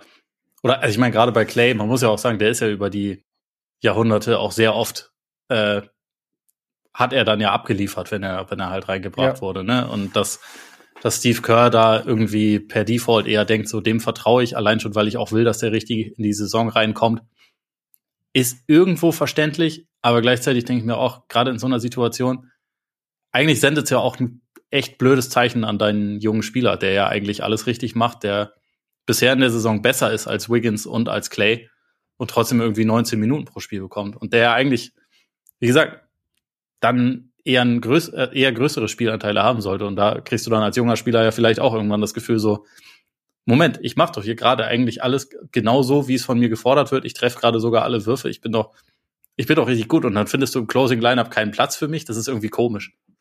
Mhm. Ich meine, da hat Kerr ja immerhin selber auch danach gesagt, dass das ein riesiger Fehler von ihm war, den da rauszunehmen. Aber irgendwie, ja, ich finde, Kerr trifft halt manchmal, was das angeht, so ein bisschen Entscheidungen, wo man denkt, okay, der ist halt auch ein bisschen ich weiß, ich, ich, ja, wobei, ich weiß nicht, ob, ob das irgendwie eine falsche Treue ist, weil wie gesagt, man, er braucht ja auch diese, er braucht ja die ja, alt, ja, eingesessenen Spieler, ne? Also er muss die ja irgendwie integrieren und er kann auch einen Draymond nicht, nicht komplett dafür lächerlich machen, was für eine Scheiße er da schon wieder gebaut hat mit Gobert und ja. so. Aber manchmal wird man sich halt schon irgendwie wünschen, dass das etwa so ist. Also damit man auch, also damit sich das Team halt irgendwie auch weiterentwickeln kann, weil sonst sind sie halt auch dann abhängig davon, was, was die alten Leute machen. Also noch stärker, als es sein müsste, wenn du halt jemanden wie Moody dann in der Situation nicht die Chance gibt, irgendwie noch, noch eine größere Rolle einzunehmen. Ja, und das Spiel für dich nach Hause zu bringen, vielleicht. Das ja. ist ja auch nochmal was für so einen jungen Spieler, was dann halt ziemlich wertvoll sein könnte. Sowas, äh, kleiner, kleiner Teil vielleicht, aber trotzdem. Ich meine, es ist halt, ich glaube, die Konstellation ist halt einfach sehr speziell, dass die halt, zu, dass sie halt wirklich zusammen groß geworden sind. Also wenn man so sieht. Also, ja. das kam, war ja damals eher überraschend als Coach. Und dann sind sie halt zusammen, haben, haben sie die Championship gewonnen, haben die, noch mehr Meisterschaften gewonnen, Rekordsaison gespielt und so, so viel miteinander erlebt, Aufs und Abs, dann die Verletzungsjahre dann wieder zurück. Und das ist halt, es ist halt, ich glaube, das, das, das hast du halt selten oder ganz selten eigentlich in der NBA, dass das Coach und halt der, der Kern an deiner Stars im Endeffekt so, so eng verbandelt sind, weil du halt, weil sie halt, weil du halt, wie gesagt, zusammen aufgewachsen bist irgendwie. Und ich glaube, das, ja, da kann es schon mal sein, vielleicht, dass du so eine, so eine, so eine Treue hast, die vielleicht nicht für jeden nachvollziehbar sind. Aber ja, ja, Moody, ja, keine Ahnung. Was, was wäre denn so ein Ausweg? Also, Bill Simmons hat ja schön gesagt, ich glaub, was heißt, nee, nicht schön. Ich glaube, Bill Simmons war ja der Vorschlag, Wiggins und Kuminga für Siakam. Hast du mitbekommen? Äh, nee. nicht gesehen. Der, umso, umso interessanter. Was sagst du dazu? Hm. An sich finde ich es nicht gänzlich uninteressant. Das Problem ist, glaube ich, dass Siakam schon auch jemand ist, der ein bisschen mehr den Ball in der Hand braucht. Also der das war ein bisschen, ein bisschen, ja. bisschen länger dribbelt. Ich meine, das hätte, hätte man jetzt, glaube ich, früher auch über Wiggins gesagt und der hat sich ja dann auch integriert in das System. Deswegen ist das vielleicht auch ein bisschen, bisschen übertrieben. An sich ist Siakam halt schon echt gut. Und also an sich könnte ich ihn mir da schon auch vorstellen. Ist halt so ein bisschen vielleicht noch die Frage so, kann Siakam defensiv so gut sein, wie Wiggins das bei dem Playoff Run 2022 war, als sie halt Meister geworden sind? Weil, ich meine, da war Wiggins halt schon massiv gut. Ja. Und also ja auch als Two-Way-Player, ne? Also in den Finals überragend, aber auch in den Conference Finals gegen, gegen Luca, was er da teilweise abgerissen hat.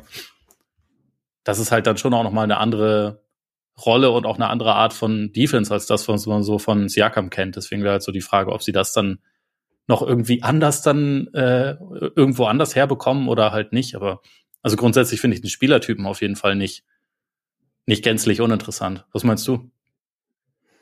Ich fand es eben, also ich hatte einen ähnlichen Gedanken. Im ersten Moment dachte ich auch so, ja, eigentlich ganz geil, gerade auch, weil er halt mehr, mehr Länge gibt, sozusagen, was ja auch, auch ein Punkt ist.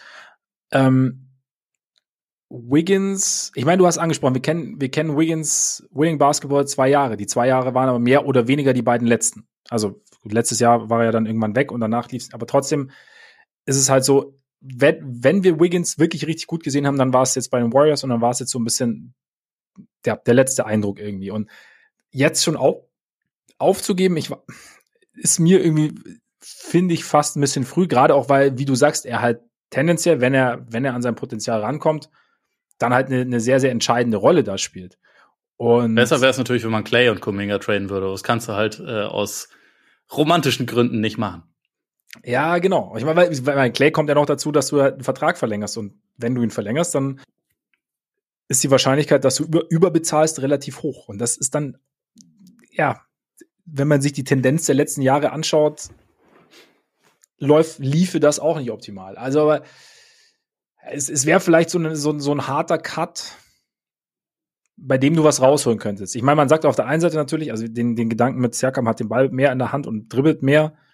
Den hatte ich auch, aber vielleicht, das ist so die eine Perspektive. Die andere Perspektive ist ja, man, es gibt noch mal eine andere, eine andere Option, eine andere Idee und ähm, und weiß ich nicht, vielleicht Moody zum Beispiel, glaube ich nicht, dass er dieselbe Defense spielen kann wie, wie Wiggins, aber vielleicht kannst du den. Der wird ja auch nicht eingesetzt, die Minuten kriegt ja Clay. Ja, das stimmt. Nein, aber vielleicht kannst du, kannst, krieg, bekäme er noch mehr, könnte noch mehr wachsen, weiß ich nicht, aber ja, uninteressant finde ich es nicht. Grant? Mm. Da ist halt die, die Geldfrage wahrscheinlich etwas ja, komplizierter. Weiß ich nicht, ob der ein Upgrade gegen, gegenüber Wiggins ist. Siakam ist, also zumindest offensiv schon auf jeden Fall ein besserer ja. Spieler, aber ähm, bei Grant, das ist sich, glaube ich, zu ähnlich, als dass ich da jetzt sagen würde, da dafür geben wir jemanden ab, von dem wir schon auf höchstem Level gesehen haben, dass es funktioniert. Ja. Und der halt, wie gesagt, also Wiggins ist 28, ne? Das ist jetzt auch nicht so, dass seine Karriere rum ist und ja, absolut. Das wäre eigentlich einer von den Jüngeren, die du nicht abgeben willst. Also von dem, von dem so mehr oder weniger etablierten Kern sind er und Looney die einzigen äh, äh, U30er. Also und die sind zwar auch relativ nah dran, aber das sind ja trotzdem irgendwie äh, Spieler, die jetzt in ihrer Prime sein sollten. Entsprechend finde ich auch irgendwie den Saisonstart von Wiggins ziemlich, ziemlich, ja, ernüchternd irgendwie. Aber ich, ich würde ihn jetzt deswegen auch noch nicht abschreiben. Er hat ja auch in letzter Zeit mal das ein oder andere bessere Spiel. Gegen die Kings war er richtig gut, aber das war ja. also die einzige so richtig, richtig gute Leistung, glaube ich, die er bisher hatte. So, ja, ich glaube, irgendwann, irgendwann hatte ich, hatte ich noch eins in Erinnerung, wo es halt so ein bisschen, wo es phasenweise ganz, ganz gut war. Aber ja, ja, stimmt. Er hatte, er hatte auch gegen, äh, gegen OKC, sehe ich gerade, hat er auch 31 Punkte gemacht. Ja, genau, ja, doch, OKC, ja, genau. Ja, ja. Und sonst aber tatsächlich irgendwie fast immer so eher so 10, 12 Punkte so in dieser Saison. Das, da, ja. da muss halt irgendwie mehr kommen. Abgesehen davon. Aber ja, auch was Rebounds angeht, natürlich. Sonst, was ist sonst möglich? Probierst du was um Chris, Chris Paul? Weiß ich nicht. Kann, es ist, also es wäre wahrscheinlich der logische Kandidat, weil er nicht zum Kern gehört, weil er auch einen großen Vertrag hat und weil er, wenn man jetzt, ja genau, wenn man jetzt davon ausgeht, Curry spielt natürlich und Clay aus Gründen spielt ziemlich sicher auch am Ende von Spielen. Wenn du dann halt noch Chris Paul da reinsetzt, dann bist du halt einfach wirklich sehr, sehr, sehr, sehr klein. Und äh, insofern ist er, glaube ich, entbehrlich, obwohl er bisher, finde ich, überwiegend einen guten Job macht bei den Warriors. Abgesehen davon, also er trifft halt keine Würfe oder ziemlich wenig, aber so, er ist der Einzige in dem Team, der, wenn er reinkommt, nicht erstmal den Ball nimmt und ihn zum Gegner schmeißt, sondern ihn meistens zu einem Mitspieler schmeißt. Was ja eigentlich gut ist.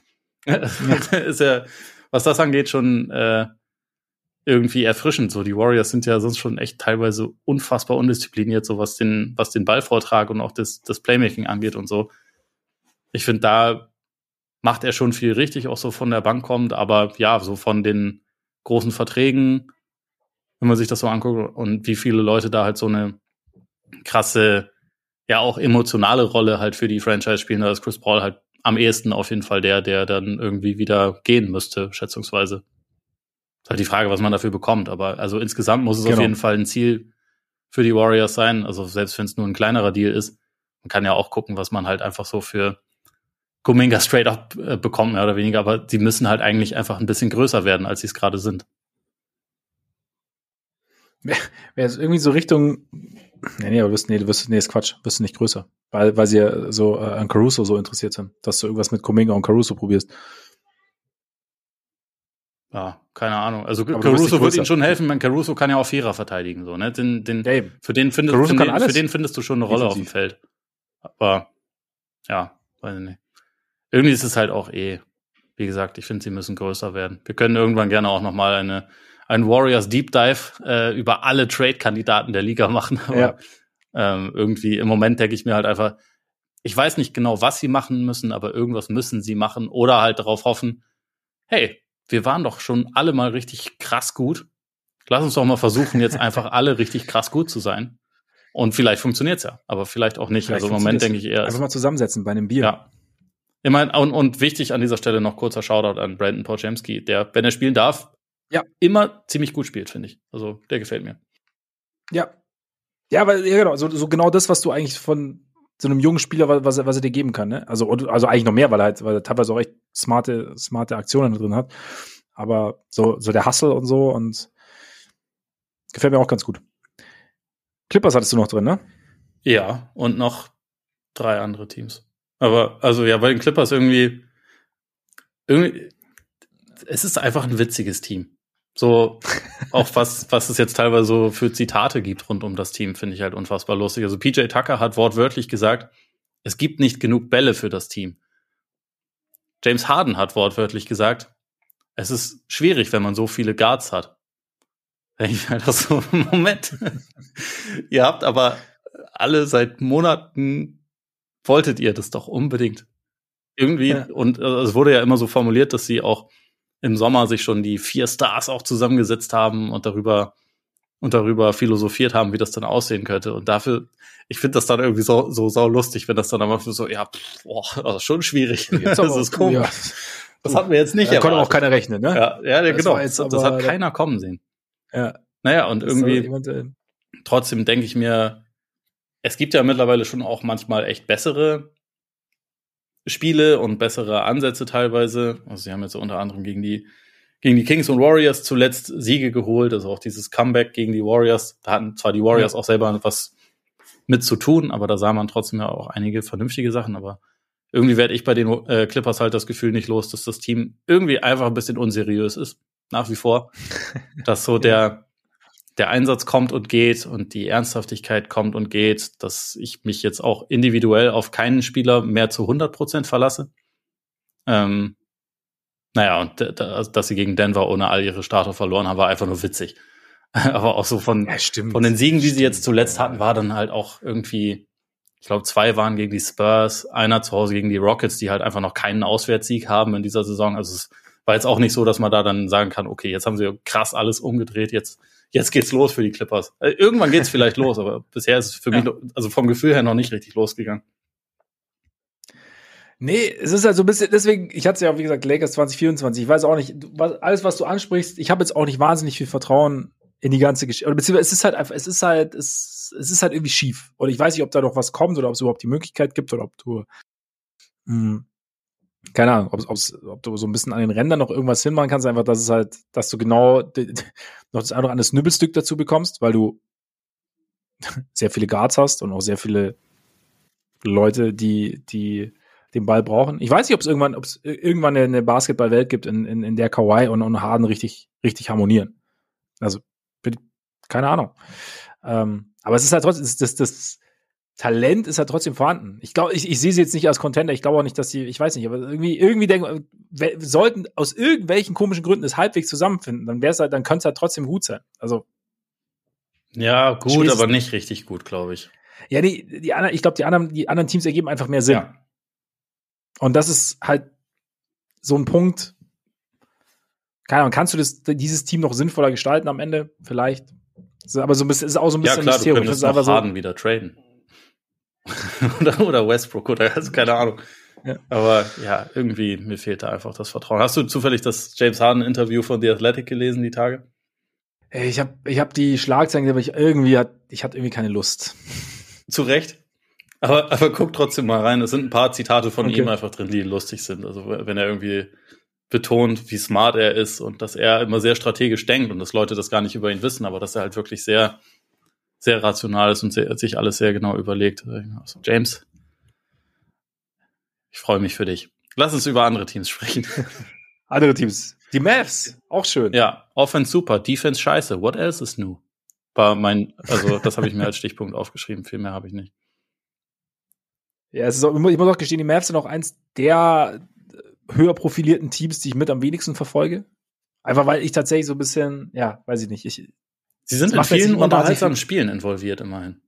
Ja, das stimmt. Deswegen gucke ich sie dann schon auch öfter, aber es ist jetzt nicht ja, mein Lieblingsteam, ja. einfach auch, weil ich das Gefühl habe, ich weiß eigentlich ungefähr, was, was ich bekomme. Und es ist, also so von ihnen jetzt als Team, was den Ansatz angeht. Und mhm. irgendwie, ja, ist es auch nicht so hundertprozentig meins, aber ähm, wir hatten ja zu Beginn der Saison, als sie halt so, so stark gestartet sind, auch von der Bilanz her, da auch schon mal bisschen drüber gesprochen, was halt so dazu geführt hat. Und also sie sind halt mit einem sehr, sehr einfachen Startschedule zu, zu einer neuen Drei-Bilanz spaziert.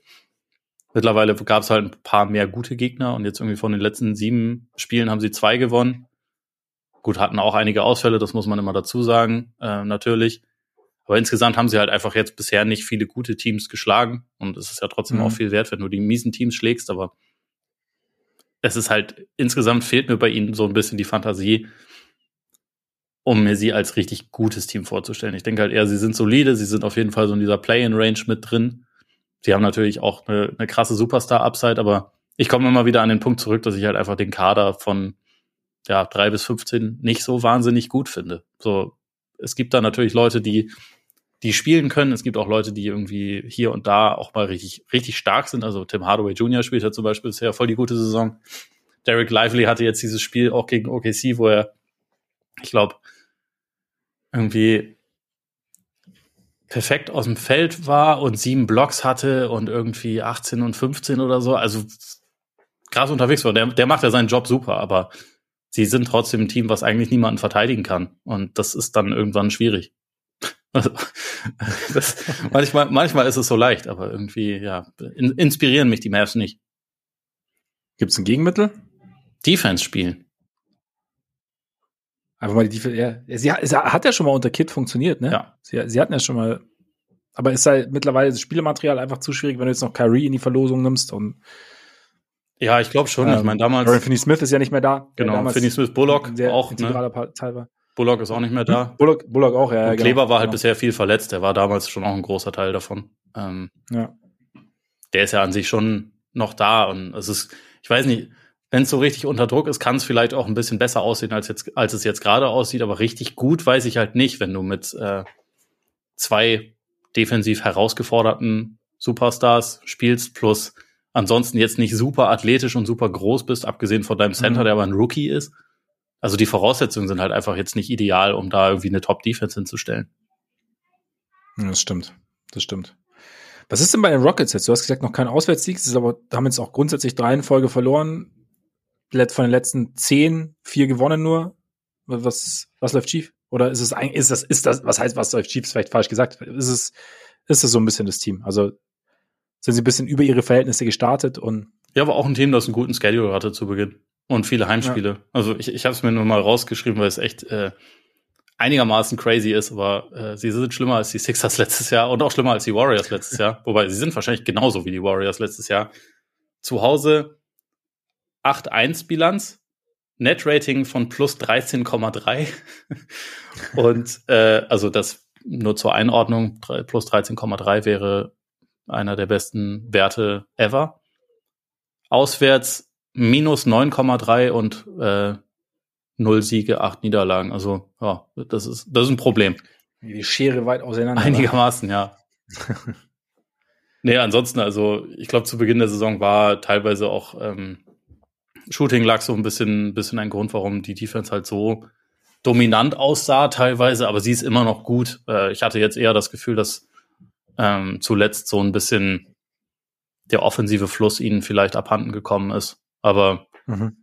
also gerade wenn die Sachen so krass sind wie mit dieser, mit dieser ähm, Heim-Auswärtsbilanz, dann weiß ich auch manchmal nicht, ob da noch irgendwas, irgendwas anderes dahinter steckt, ob die sich zu Hause einfach wohler fühlen, ob, äh, ob Alpi es braucht, dass er, dass er gut schläft und das geht nur zu Hause und dann, und dann kann angegriffen werden oder woran das genau liegt. Also schwer zu sagen. Aber jetzt sind sie bei einer, ähm, bei einer 8-9-Bilanz irgendwie reflektiert das ungefähr das, was ich über sie denke, auch wenn das Net-Rating viel besser mhm. ist. Also vom Net-Rating her sind sie äh, Moment bei Cleaning the Glass momentan das siebtbeste Team der Liga. Das sehe ich irgendwie nicht, aber ich halte sie halt auch für solide irgendwie. Ja, das auf jeden Fall. Also die Eindrücke, wir haben ja mal etwas intensiver über sie gesprochen. Also da hatte ich sie auch eher, eher unter solide abgespeichert. Du hast die Kings noch in deinem, in deinem Tier, ne? Genau, die standen da auch noch mit drin. Die hatten ja so ein bisschen das Problem, dass Fox relativ früh etwas länger ausfiel. Jetzt, seitdem er wieder da ist, bei 7-4, glaube ich, äh, spielt auch brutal gut, Fox. Also spielt eine richtig gute Saison. Interessant finde ich, dass sie, dass sie nur die 13 beste Offense haben. Ja. Ja, es ist halt, also zu Beginn der Saison hat Hörter quasi keinen Wurf getroffen. Keegan Murray ist langsam gestartet, war dann auch verletzt. Also ich glaube, so eine schon sehr wichtige Komponente letztes Jahr war halt einfach die, die Effizienz auch von draußen. Also sie haben viele Dreier genommen, viele Dreier getroffen. Und äh, momentan nehmen sie auch viele Dreier, treffen aber nicht so gut. Also ich glaube, sie haben aktuell, ja, sie haben die drittschlechteste äh, Quote bei Acton-Dreiern. Das ist was, das wird nicht über die Saison so bleiben. Also sie sind insgesamt auch irgendwie mhm. nur auf Platz 22, was die Dreierquote angeht. Und eigentlich ist das ja ein richtig gutes Shooting-Team. Also insofern würde ich davon ausgehen, dass das nach oben geht und dass wir die Kings auch relativ bald wieder in der Top 10 sehen, was die Offense angeht. Also für mich haben sie jetzt nicht irgendwie von dem, was letztes Jahr so überragend war, sie haben da jetzt nicht eine Facette irgendwie verloren, sondern eher, sie treffen bisher, glaube ich, dann Würfe halt nicht so gut. Und wenn du sagst, mindestens one piece away, Du hast vorhin kurz äh, bei Grant hast du sie erwähnt. Also dir geht es um einen Forward, geht es ja um jemanden, der so ein bisschen, bisschen zwischen, wenn man, wenn man Spiele nimmt, zwischen Murray und Barnes hin und her springen kann. Also zwischen den beiden, also be beide Positionen theoretisch mal einnehmen könnte. Das würde auf jeden Fall nicht schaden. Aber also allgemein denke ich, es wäre halt, glaube ich, ganz gut, wenn sie ein Upgrade für Harrison Barnes einfach hätten. Also der mhm. ähm, irgendwie solide ist, aber irgendwie halt einfach jetzt nicht der, der elitäre Spieler. Also gerade auch, ich, fände gut etwas höheres Volumen von draußen und äh, etwas mehr, etwas mehr Gegenwehr noch defensiv, weil sie halt einfach irgendwie mhm. mit dem, mit den kleineren Spielern, die sie haben, plus mit Sabonis, sind sie halt einfach defensiv so ein bisschen herausgefordert. Und äh, um da richtig gut zu werden, Klar wäre es cool, wenn Sabonis auf einmal zu einem elitären Verteidiger wird, aber es wird wahrscheinlich nicht der Fall sein. Deswegen brauchst du halt irgendwie meiner Meinung nach noch ein bisschen mehr Athletik, vielleicht auch sekundäre ähm, Rim Protection, Weakside Rim Protection neben ihm. Und das ist halt jetzt nicht was, was Barnes dir liefern kann. Das, also Murray wird vielleicht noch ein bisschen besser werden in der Hinsicht, aber das sehe ich jetzt auch nicht zwingend als so seine ideale Rolle. Insofern denke ich mir immer, das wäre halt was, wo sie upgraden könnten und sollten. Also weil man will ja auch von den anderen Leuten auf, äh, in der Starting Five jetzt auch nicht zwingend was wegnehmen. Also ich bin großer Fan von Murray. Mhm. Ich glaube, der wird, auch wenn sein Saisonstart nicht so gut war, der wird, glaube ich, ein richtig guter Spieler werden. Fox ist sowieso überragend und Hörter ist offensiv auch verdammt gut. Ne? Und dann bist du halt irgendwann schon an dem Punkt, wo halt Barnes das logische Puzzle, Puzzlestückchen mhm. wäre, wo du halt ein Upgrade machen kannst. Und dann geht, geht der Blick Richtung Grant oder guckst du auch Richtung Siakam oder? Siakam, also ist auch nicht uninteressant, ähm, ist jetzt halt nicht unbedingt so der, der klassische Spacer, den, den man, glaube ja. ich, brauchen würde, wenn man Sabonis halt schon auf dem Feld hat. Ähm, ja, und auch für Fox, ne? Also. Ja, ja, klar. Also ich meine, Fox habe ich zwar das Gefühl, der kommt sowieso hin, wohin er, wohin ja, er hin will. Also es ist ja, eigentlich auch scheißegal, auch wenn sie mit vier, vier nicht werfenden Bigs spielen würden, käme er wahrscheinlich irgendwie durch. Selbst unter Popovic. ja, genau. Aber man kann, man kann es ihm auf jeden Fall leichter machen, indem man halt, äh, ja. Spacing erhöht. Deswegen weiß ich nicht, ob Siakam da so der erste wäre, an den ich denke. Naja, Grant, Grant kam mir irgendwie in den Sinn, OG, will, mhm. OG passt da auch rein, OG passt überall rein, ja, das Thema hatten wir schon. Ähm, ja. neben, neben Sabonis, defensiv wäre natürlich am besten Jaron Jackson, aber den kriegen sie wahrscheinlich nicht. Das könnte schwierig werden. Wobei, vielleicht, wenn, wenn die Grizzlies, Grizzlies alles einreißen und sagen so, boah, nee. Wir geben jetzt auch unseren 24-jährigen Defensive Player of the Year ab, weil der kann, genau. der kann in der Zukunft, äh, hilft er uns nicht. Naja, und er hat uns auch vor allem jetzt, und er hat in, in der Gegenwart, weißt du, er konnte uns nicht tragen, als wir es, als wir es am meisten gebraucht haben, konnte er ja, uns nicht tragen. Ja, ich glaube auch. Äh, das, das können wir nicht verzeihen und deshalb muss er leider der gehen. Der Punkt ist erreicht. Ja. Haupt, Hauptsache er geht. Das, das Hauptsache, wie sie es mit Dylan Brooks ja auch gemacht haben. Ja, genau. Hauptsache er geht. Jetzt, was, was ist das Pelicans-Tier bei dir? Äh, The Darkest Horse. Ja, stimmt, hast du schon gesagt. Ja. Ja, ist krass, ne? Also Larry Nance, hast du ja gesagt, ist gerade raus, aber sonst McCollum da, Trey Murphy da, Zion da, Ingram da. Ich will gar nichts verschreien, überhaupt nicht, aber ist ja. Ne? Ja, lass uns einfach krass. auch wirklich nicht viel mehr zu den Pelicans sagen, weil außer genießt die nächsten circa fünf bis acht Spiele. Wer weiß, wie lange das andauert, aber wenn man das dann so ja. sieht und sieht, wen die noch alles auf der Bank haben, was sie defensiv teilweise für. Jetzt sind ja wieder tief, ne? Ja, natürlich, sie sind mega tief. Kein Team hat so viele halt, gute ja. junge Forwards wie, wie die Pelicans. Ja. Und Picks und überhaupt. Und also eigentlich, jetzt sind, wir, jetzt sind wir wieder an dem Punkt, an dem wir eigentlich vor einem Jahr ungefähr schon waren. Also da waren sie zwar, da hatten sie schon mehr Spiele gewonnen, aber so grundsätzlich so, boah, schon mal an, wer schon da ist und was da noch möglich ist und überhaupt. Und, ne? Magst du Jinx das jetzt aber schon wieder? Ja, Entschuldigung. Deswegen, okay, lass weiterreden. Okay, nee, ja, okay, okay. Okay. Einfach genießen und genau hinschauen und gucken, ja. wie, es dann so weiterläuft. We Vegas, Baby. Ja. Ne? Halbfinale. Kommen wir jetzt zum mein Tier ist jetzt Tendenz gefährlich. Suns und Lakers. Bei mir ist es Old Dads. Suns und Lakers. Ja.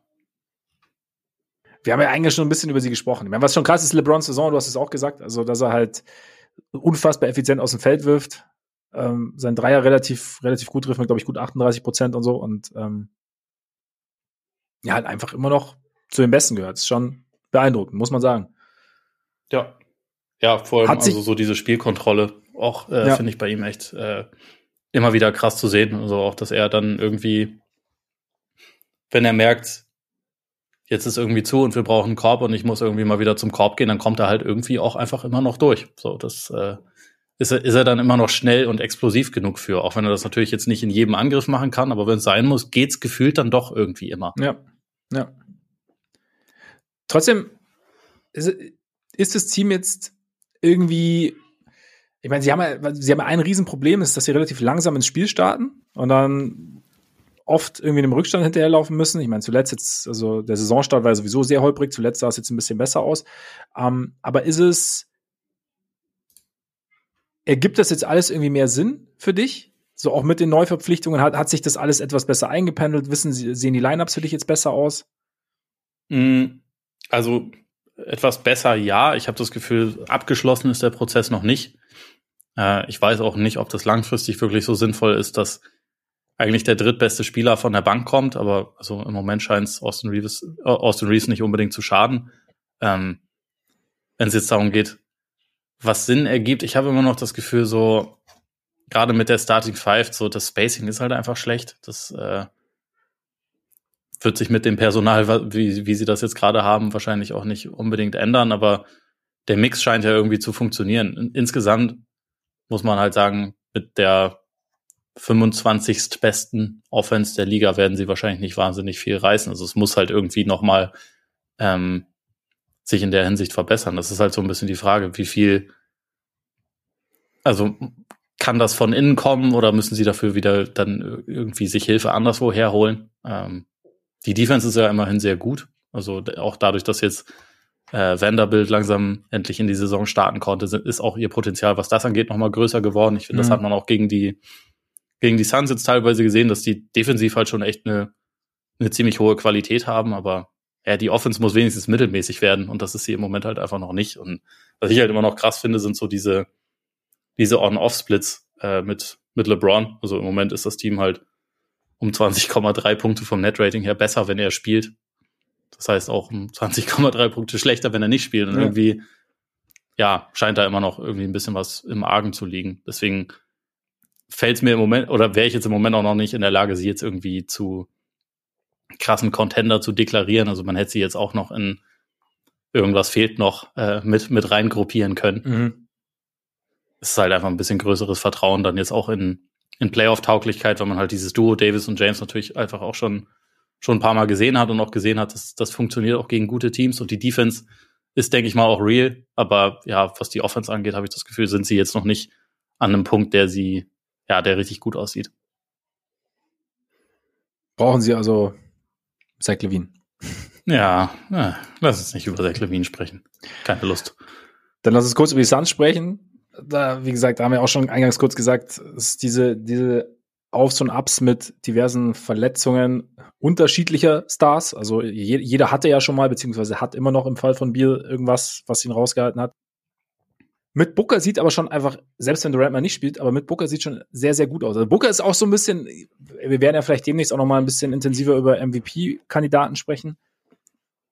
Booker könnte dann schon irgendwie so ein bisschen mit reinrutschen. Also gerade auch wenn man sein Playmaking mit anschaut, mit, ich glaube, ich weiß gar nicht, ich habe jetzt seit letzter Woche nicht mehr geguckt, aber da hat er ja knapp neun Assists im, im Schnitt gespielt. Es nur noch acht. Versager. Okay, dann ist er raus. Ja. Meinst du, meinst du, Kevin Durant findet das ein bisschen respektlos, dass jetzt überall immer nur Booker als der MVP-Kandidat gehandelt wird, obwohl KD fast doppelt so viele Spiele gemacht hat und mehr Punkte macht und irgendwie 50, 50, 90 aus den, äh, also Quoten schmeißt? Ich hatte, ich hatte den Gedanken auch, also auch, weil äh, ich, ich, ich mir beide angeschaut habe.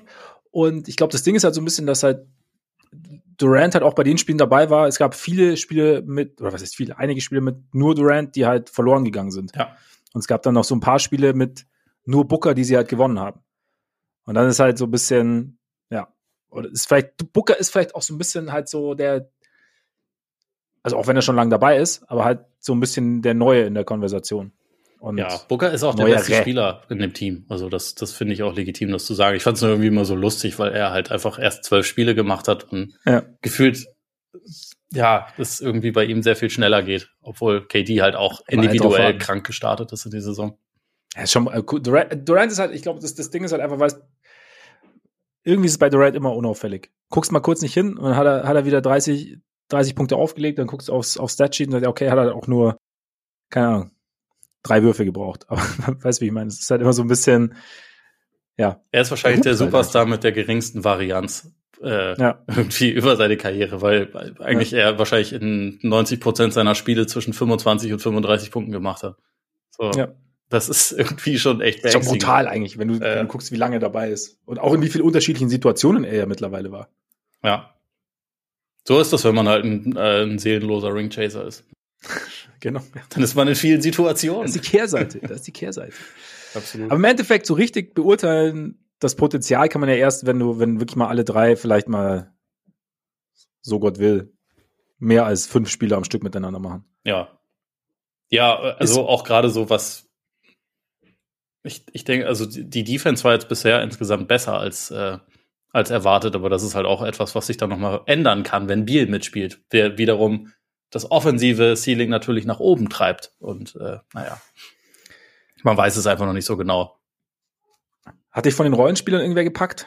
So gerade in der Phase jetzt?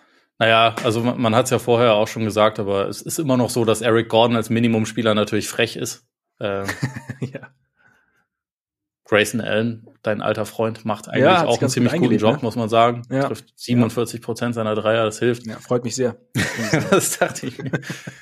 Nurkic macht halt individuell auch teilweise gute Spiele, aber da denke ich halt immer noch, okay, in den Playoffs möchte ich den trotzdem nicht als Verteidiger auf dem Feld haben. Aber nicht zwingend. Trotzdem, es geht ja auch erstmal darum, irgendwie durch die Regular Season zu kommen und dafür macht er bisher, finde ich, einen ganz, ganz äh, vernünftigen Eindruck auf jeden Fall. Ja.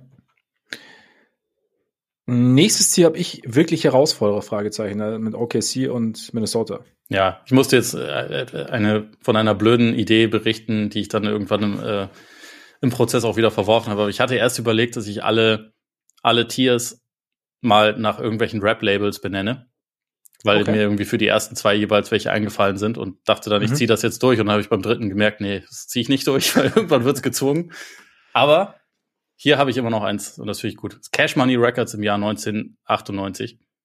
Das war das Jahr, in dem Juvenile äh, 400 Degrees gedroppt hat.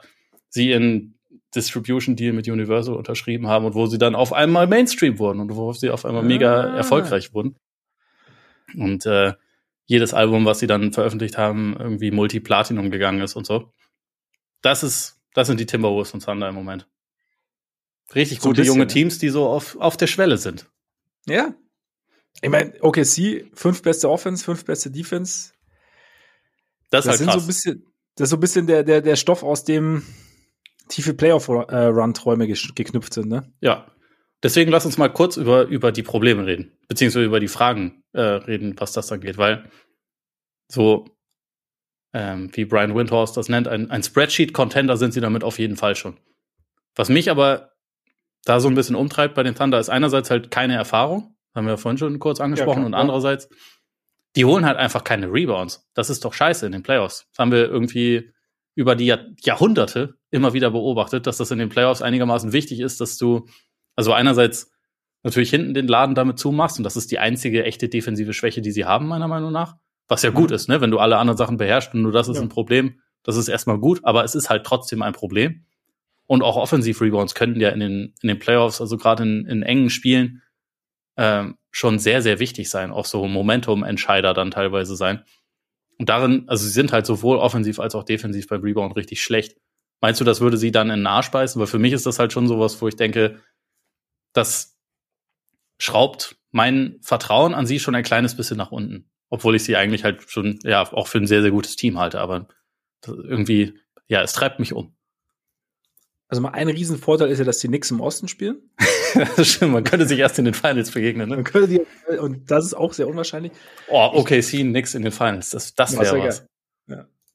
Ich wäre, also ich, ich würde es nicht von der Hand weisen, weil es ist schon, also gerade in den Playoffs ist schon ein Punkt, wenn du halt, wenn du drauf, wirklich darauf angewiesen bist, bist, dass es, dass es passt vorne und du ja auch gleichzeitig hinten immer wieder zweite Chancen theoretisch ermöglicht, also ein bisschen besser sollte, sollte das, glaube ich, schon werden. Ich glaube halt, ich könnte mir halt, das wird dann, gerade wenn du dir vielleicht Denver anschaust oder sowas, ne, gegen dies vielleicht gehen könnte, auch wenn du dir Minnesota anschaust hinten raus, könnte das, könnte das schon schwierig werden.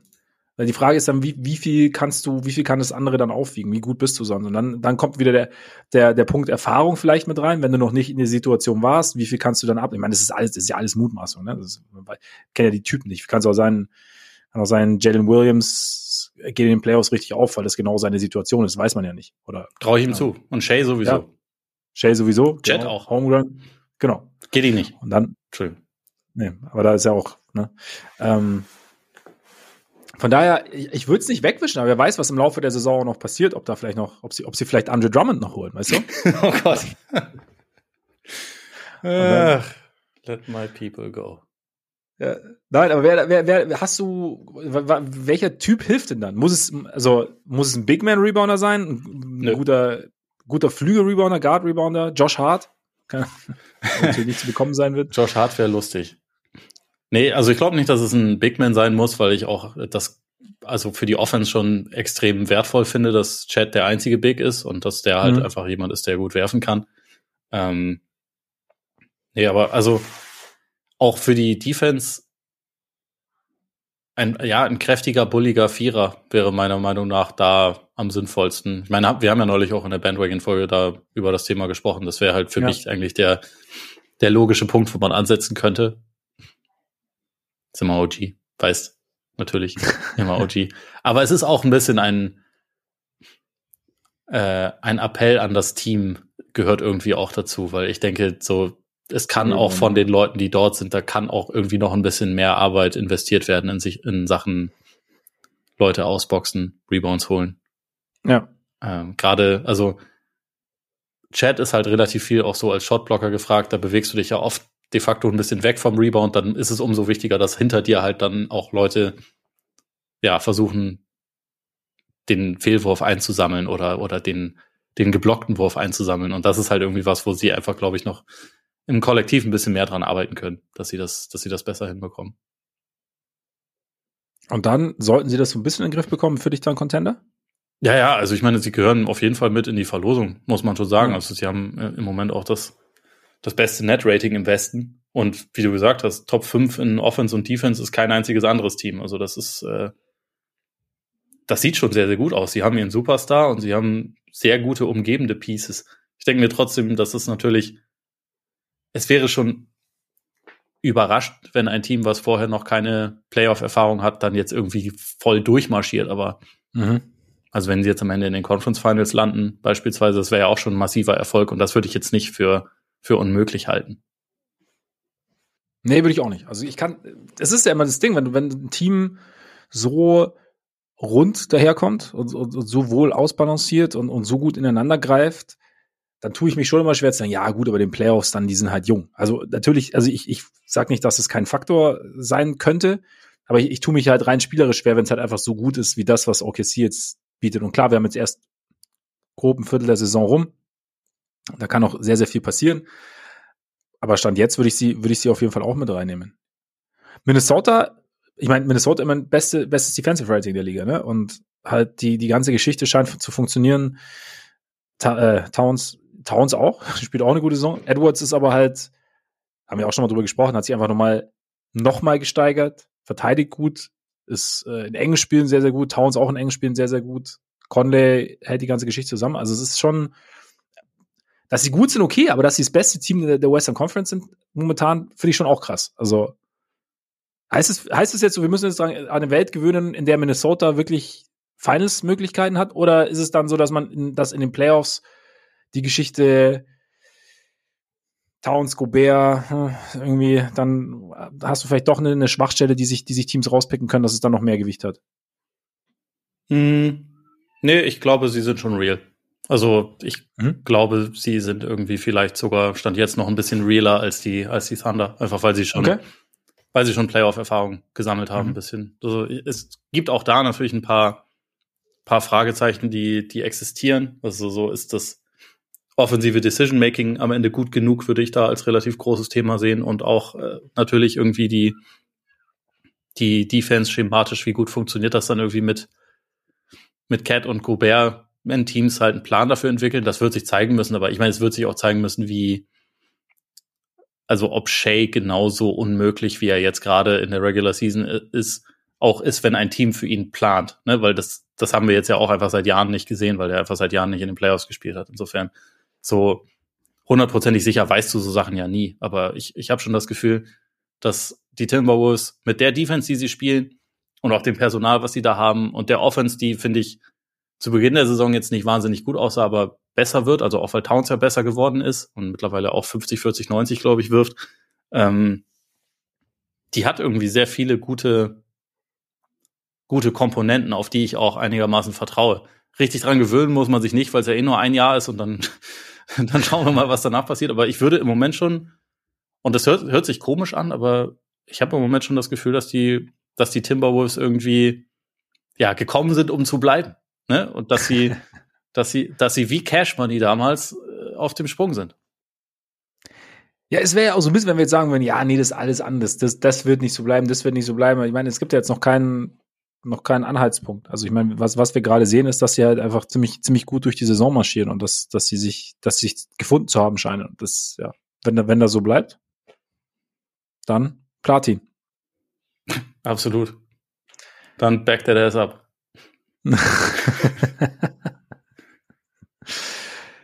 Bleibt äh, für dich und für mich bleiben die Nuggets. Top Dog Entertainment. Top Dog Entertainment, ja. Ich meine, im Endeffekt, die letzten Spiele, also die letzte, die letzte Phase ist jetzt gar nicht, ich glaube, 5-5 in den letzten 10, oder? Möglich. Aber es ist jetzt nicht so, ich, ich check's gleich nochmal nicht, dass ich irgendwie Mist erzähle, aber nebenher, ähm, aber es ist halt, wenn, wenn Jokic so spielt, wie er spielt, und wenn ähm, man bedenkt, dass Murray eben nicht dabei war und dann irgendwann auch zurückkommen dürfte oder wird, 5-5 sind, sind sie tatsächlich. Ähm, Murray Ich meine, im ist Endeffekt hat man ist halt- jetzt also- sogar, glaube ich, schon wieder zurückgekehrt. Oder ist sogar, oder ist sogar schon wieder zurück, genau. Und du hast, da ist halt die, die, das Vertrauen in den Meister ist halt schon noch irgendwie da, gerade weil wir halt auch als alle da waren, haben wir schon sehr, sehr hohe Höhen auch diese Saison gesehen und bleiben für dich, ha- hat sich für dich jetzt in den letzten Wochen so ein bisschen eine Frage rund um die Bank beantwortet? Weil da ja so das Thema war, Green weg, Brown weg. Ja, ich finde, man hat, also gerade wenn, wenn halt Starter fehlen, dann merkt man schon, okay, dann wird's schnell relativ dünn. Weil äh, es gibt, finde ich, schon ein paar Bankspieler, die bisher eigentlich einen guten Eindruck hinterlassen haben. Also gerade Reggie Jackson natürlich. Mhm. Ähm, aber auch Justin Holiday hat jetzt ein paar echt gute Spiele gemacht. Von den Bankspielern, äh, also ich meine, von den jüngeren Spielern sind auch immer mal welche überzeugen. Also Christian Brown gefällt mir eh ganz gut. Ähm, Strother hatte so ein, zwei Flashes, war jetzt aber bisher nicht, nicht irgendwie konstant. Ähm, Signagi eher enttäuschend bisher. Ich glaube, das Ding ist halt, sobald man von der Starting Five eine Kom Komponente rausnimmt und dann halt jemand da nachrücken muss, wird's halt relativ schnell dünn. Und das hat man jetzt irgendwie schon gesehen. Das ist auch was. Ich meine, letztendlich ist es aber auch, es ändert jetzt nicht wirklich viel an meiner Annahme, was die, was die Nuggets im Allgemeinen angeht, weil wenn es Richtung Playoffs geht, sie brauchen dann sowieso die Starting Five, aber wenn sie die haben, dann haben sie halt auch weiterhin irgendwie das beste Lineup, was es gibt in der Liga und dann Ja. ähm, ist da irgendwie das, das Vertrauen einfach immer noch da und deswegen ist es bei mir, äh, mir bei denen auch egal, wenn sie in der Regular Season ohne Murray dann zwischendurch mal ein paar Spiele verlieren. Also jetzt von den letzten fünf Spielen haben sie schon wieder, also auch vier gewonnen und Jokic ist nach wie vor unfassbar, ähm, wo man, wo man so das Fehlen von, von Bruce Brown vielleicht ein bisschen merkt, sind so die On-Off-Splits von KCP, der einfach irgendwie bei plus 28 steht, weil wenn er nicht, wenn er nicht drauf ist, dann gibt's halt keinen, der den so in der Form ersetzen kann, aber Ja. irgendwie denke ich mir, also es ist irgendwie alles im Rahmen. Also ich habe jetzt nicht das Gefühl, dass die irgendwie spindeldürr sind und dass das überhaupt nicht okay ist, wenn, ähm, wenn jemand von der Bank dann mal reinkommt. Es ist auf keinen Fall eine richtig gute Bank, aber es ist, es ist wahrscheinlich okay, wenn die Starting Five intakt ist, weil die Starting Five einfach, ja, perfekt ist, mehr oder weniger. Und, Und ich meine, es war letztlich auch keine Sensationsbank, ne? muss man ja Eben. auch sagen. Also es ist ja, also es, In den Es Playoffs ist- haben eigentlich nur zwei Leute konstant gespielt und dann noch ein halber zusätzlich, der öfter mal eingesetzt wurde, aber nicht in jedem Spiel irgendwie seine 20 Minuten abgerissen hat. Eigentlich war es Bruce, äh, waren es Bruce Brown und, und Jeff Green und Christian Brown und mehr haben sie eigentlich nicht eingesetzt. Ja. Und Bruce Brown Mhm. war super. Also das, das, äh, der individuell war so ein bisschen der sechste Starter, deswegen, das ist schon ein großer, großer Verlust, denke ich auch immer noch, aber ähm, ich glaube, dass sie das im so in Kombination wahrscheinlich schon irgendwie auffangen können. Und ich habe immer noch das Gefühl, so die besten Spiele, die wir von Denver bisher gesehen haben in dieser Saison, waren die besten Spiele von irgendeinem Team. Also ihre Ja. Höhen sind immer noch Ja. höher als die von anderen und das ist mir für den Moment irgendwie, ja, das ist, würde ich sagen, ist das Wichtigste bei ihnen. Dem habe ich nichts hinzuzufügen. Womit wir am Ende angekommen wären. Nach knapp ein, dreiviertel Stunden. Ja, aber auch nur wegen diversen Unterbrechungen meinerseits äh, dafür. Ja. Entschuldige ich mich. Ja, das, das ist okay. Das ist okay. Bedanken wollen wir uns dagegen bei euch. Schön, dass ihr dabei seid. Vielen Dank für eure Aufmerksamkeit. Und äh, solltet ihr uns ab sofort öfter zuhören wollen, weil ihr es noch nicht getan habt, überhaupt kein Problem. Abonniert uns sehr gerne bei Apple Podcasts, Spotify, Deezer, Amazon Music, Google Podcasts. Folgt uns bei X, folgt uns bei Instagram und äh, schaut gerne auch mal auf unserer Patreon-Seite vorbei, denn unter patreon.com slash Podcast und Korpiger mit OÖ. Richtig. Da könnt ihr uns einerseits mit monatlichen Beiträgen unterstützen. Vielen Dank an alle, die das tun. Und andererseits gibt's extra Content. Und man munkelt, dass wir uns ähm, vor dem Finale des In-Season-Tournaments ähm, Richtung Freitag nochmal hören. Also, ne? wenn ihr Lust habt, schaut da gerne mal rein. Und jetzt würde ich sagen, genießt euren Tag, euren Abend, euren Morgen und dann bis bald hoffentlich. Eingehauen. Eingehauen.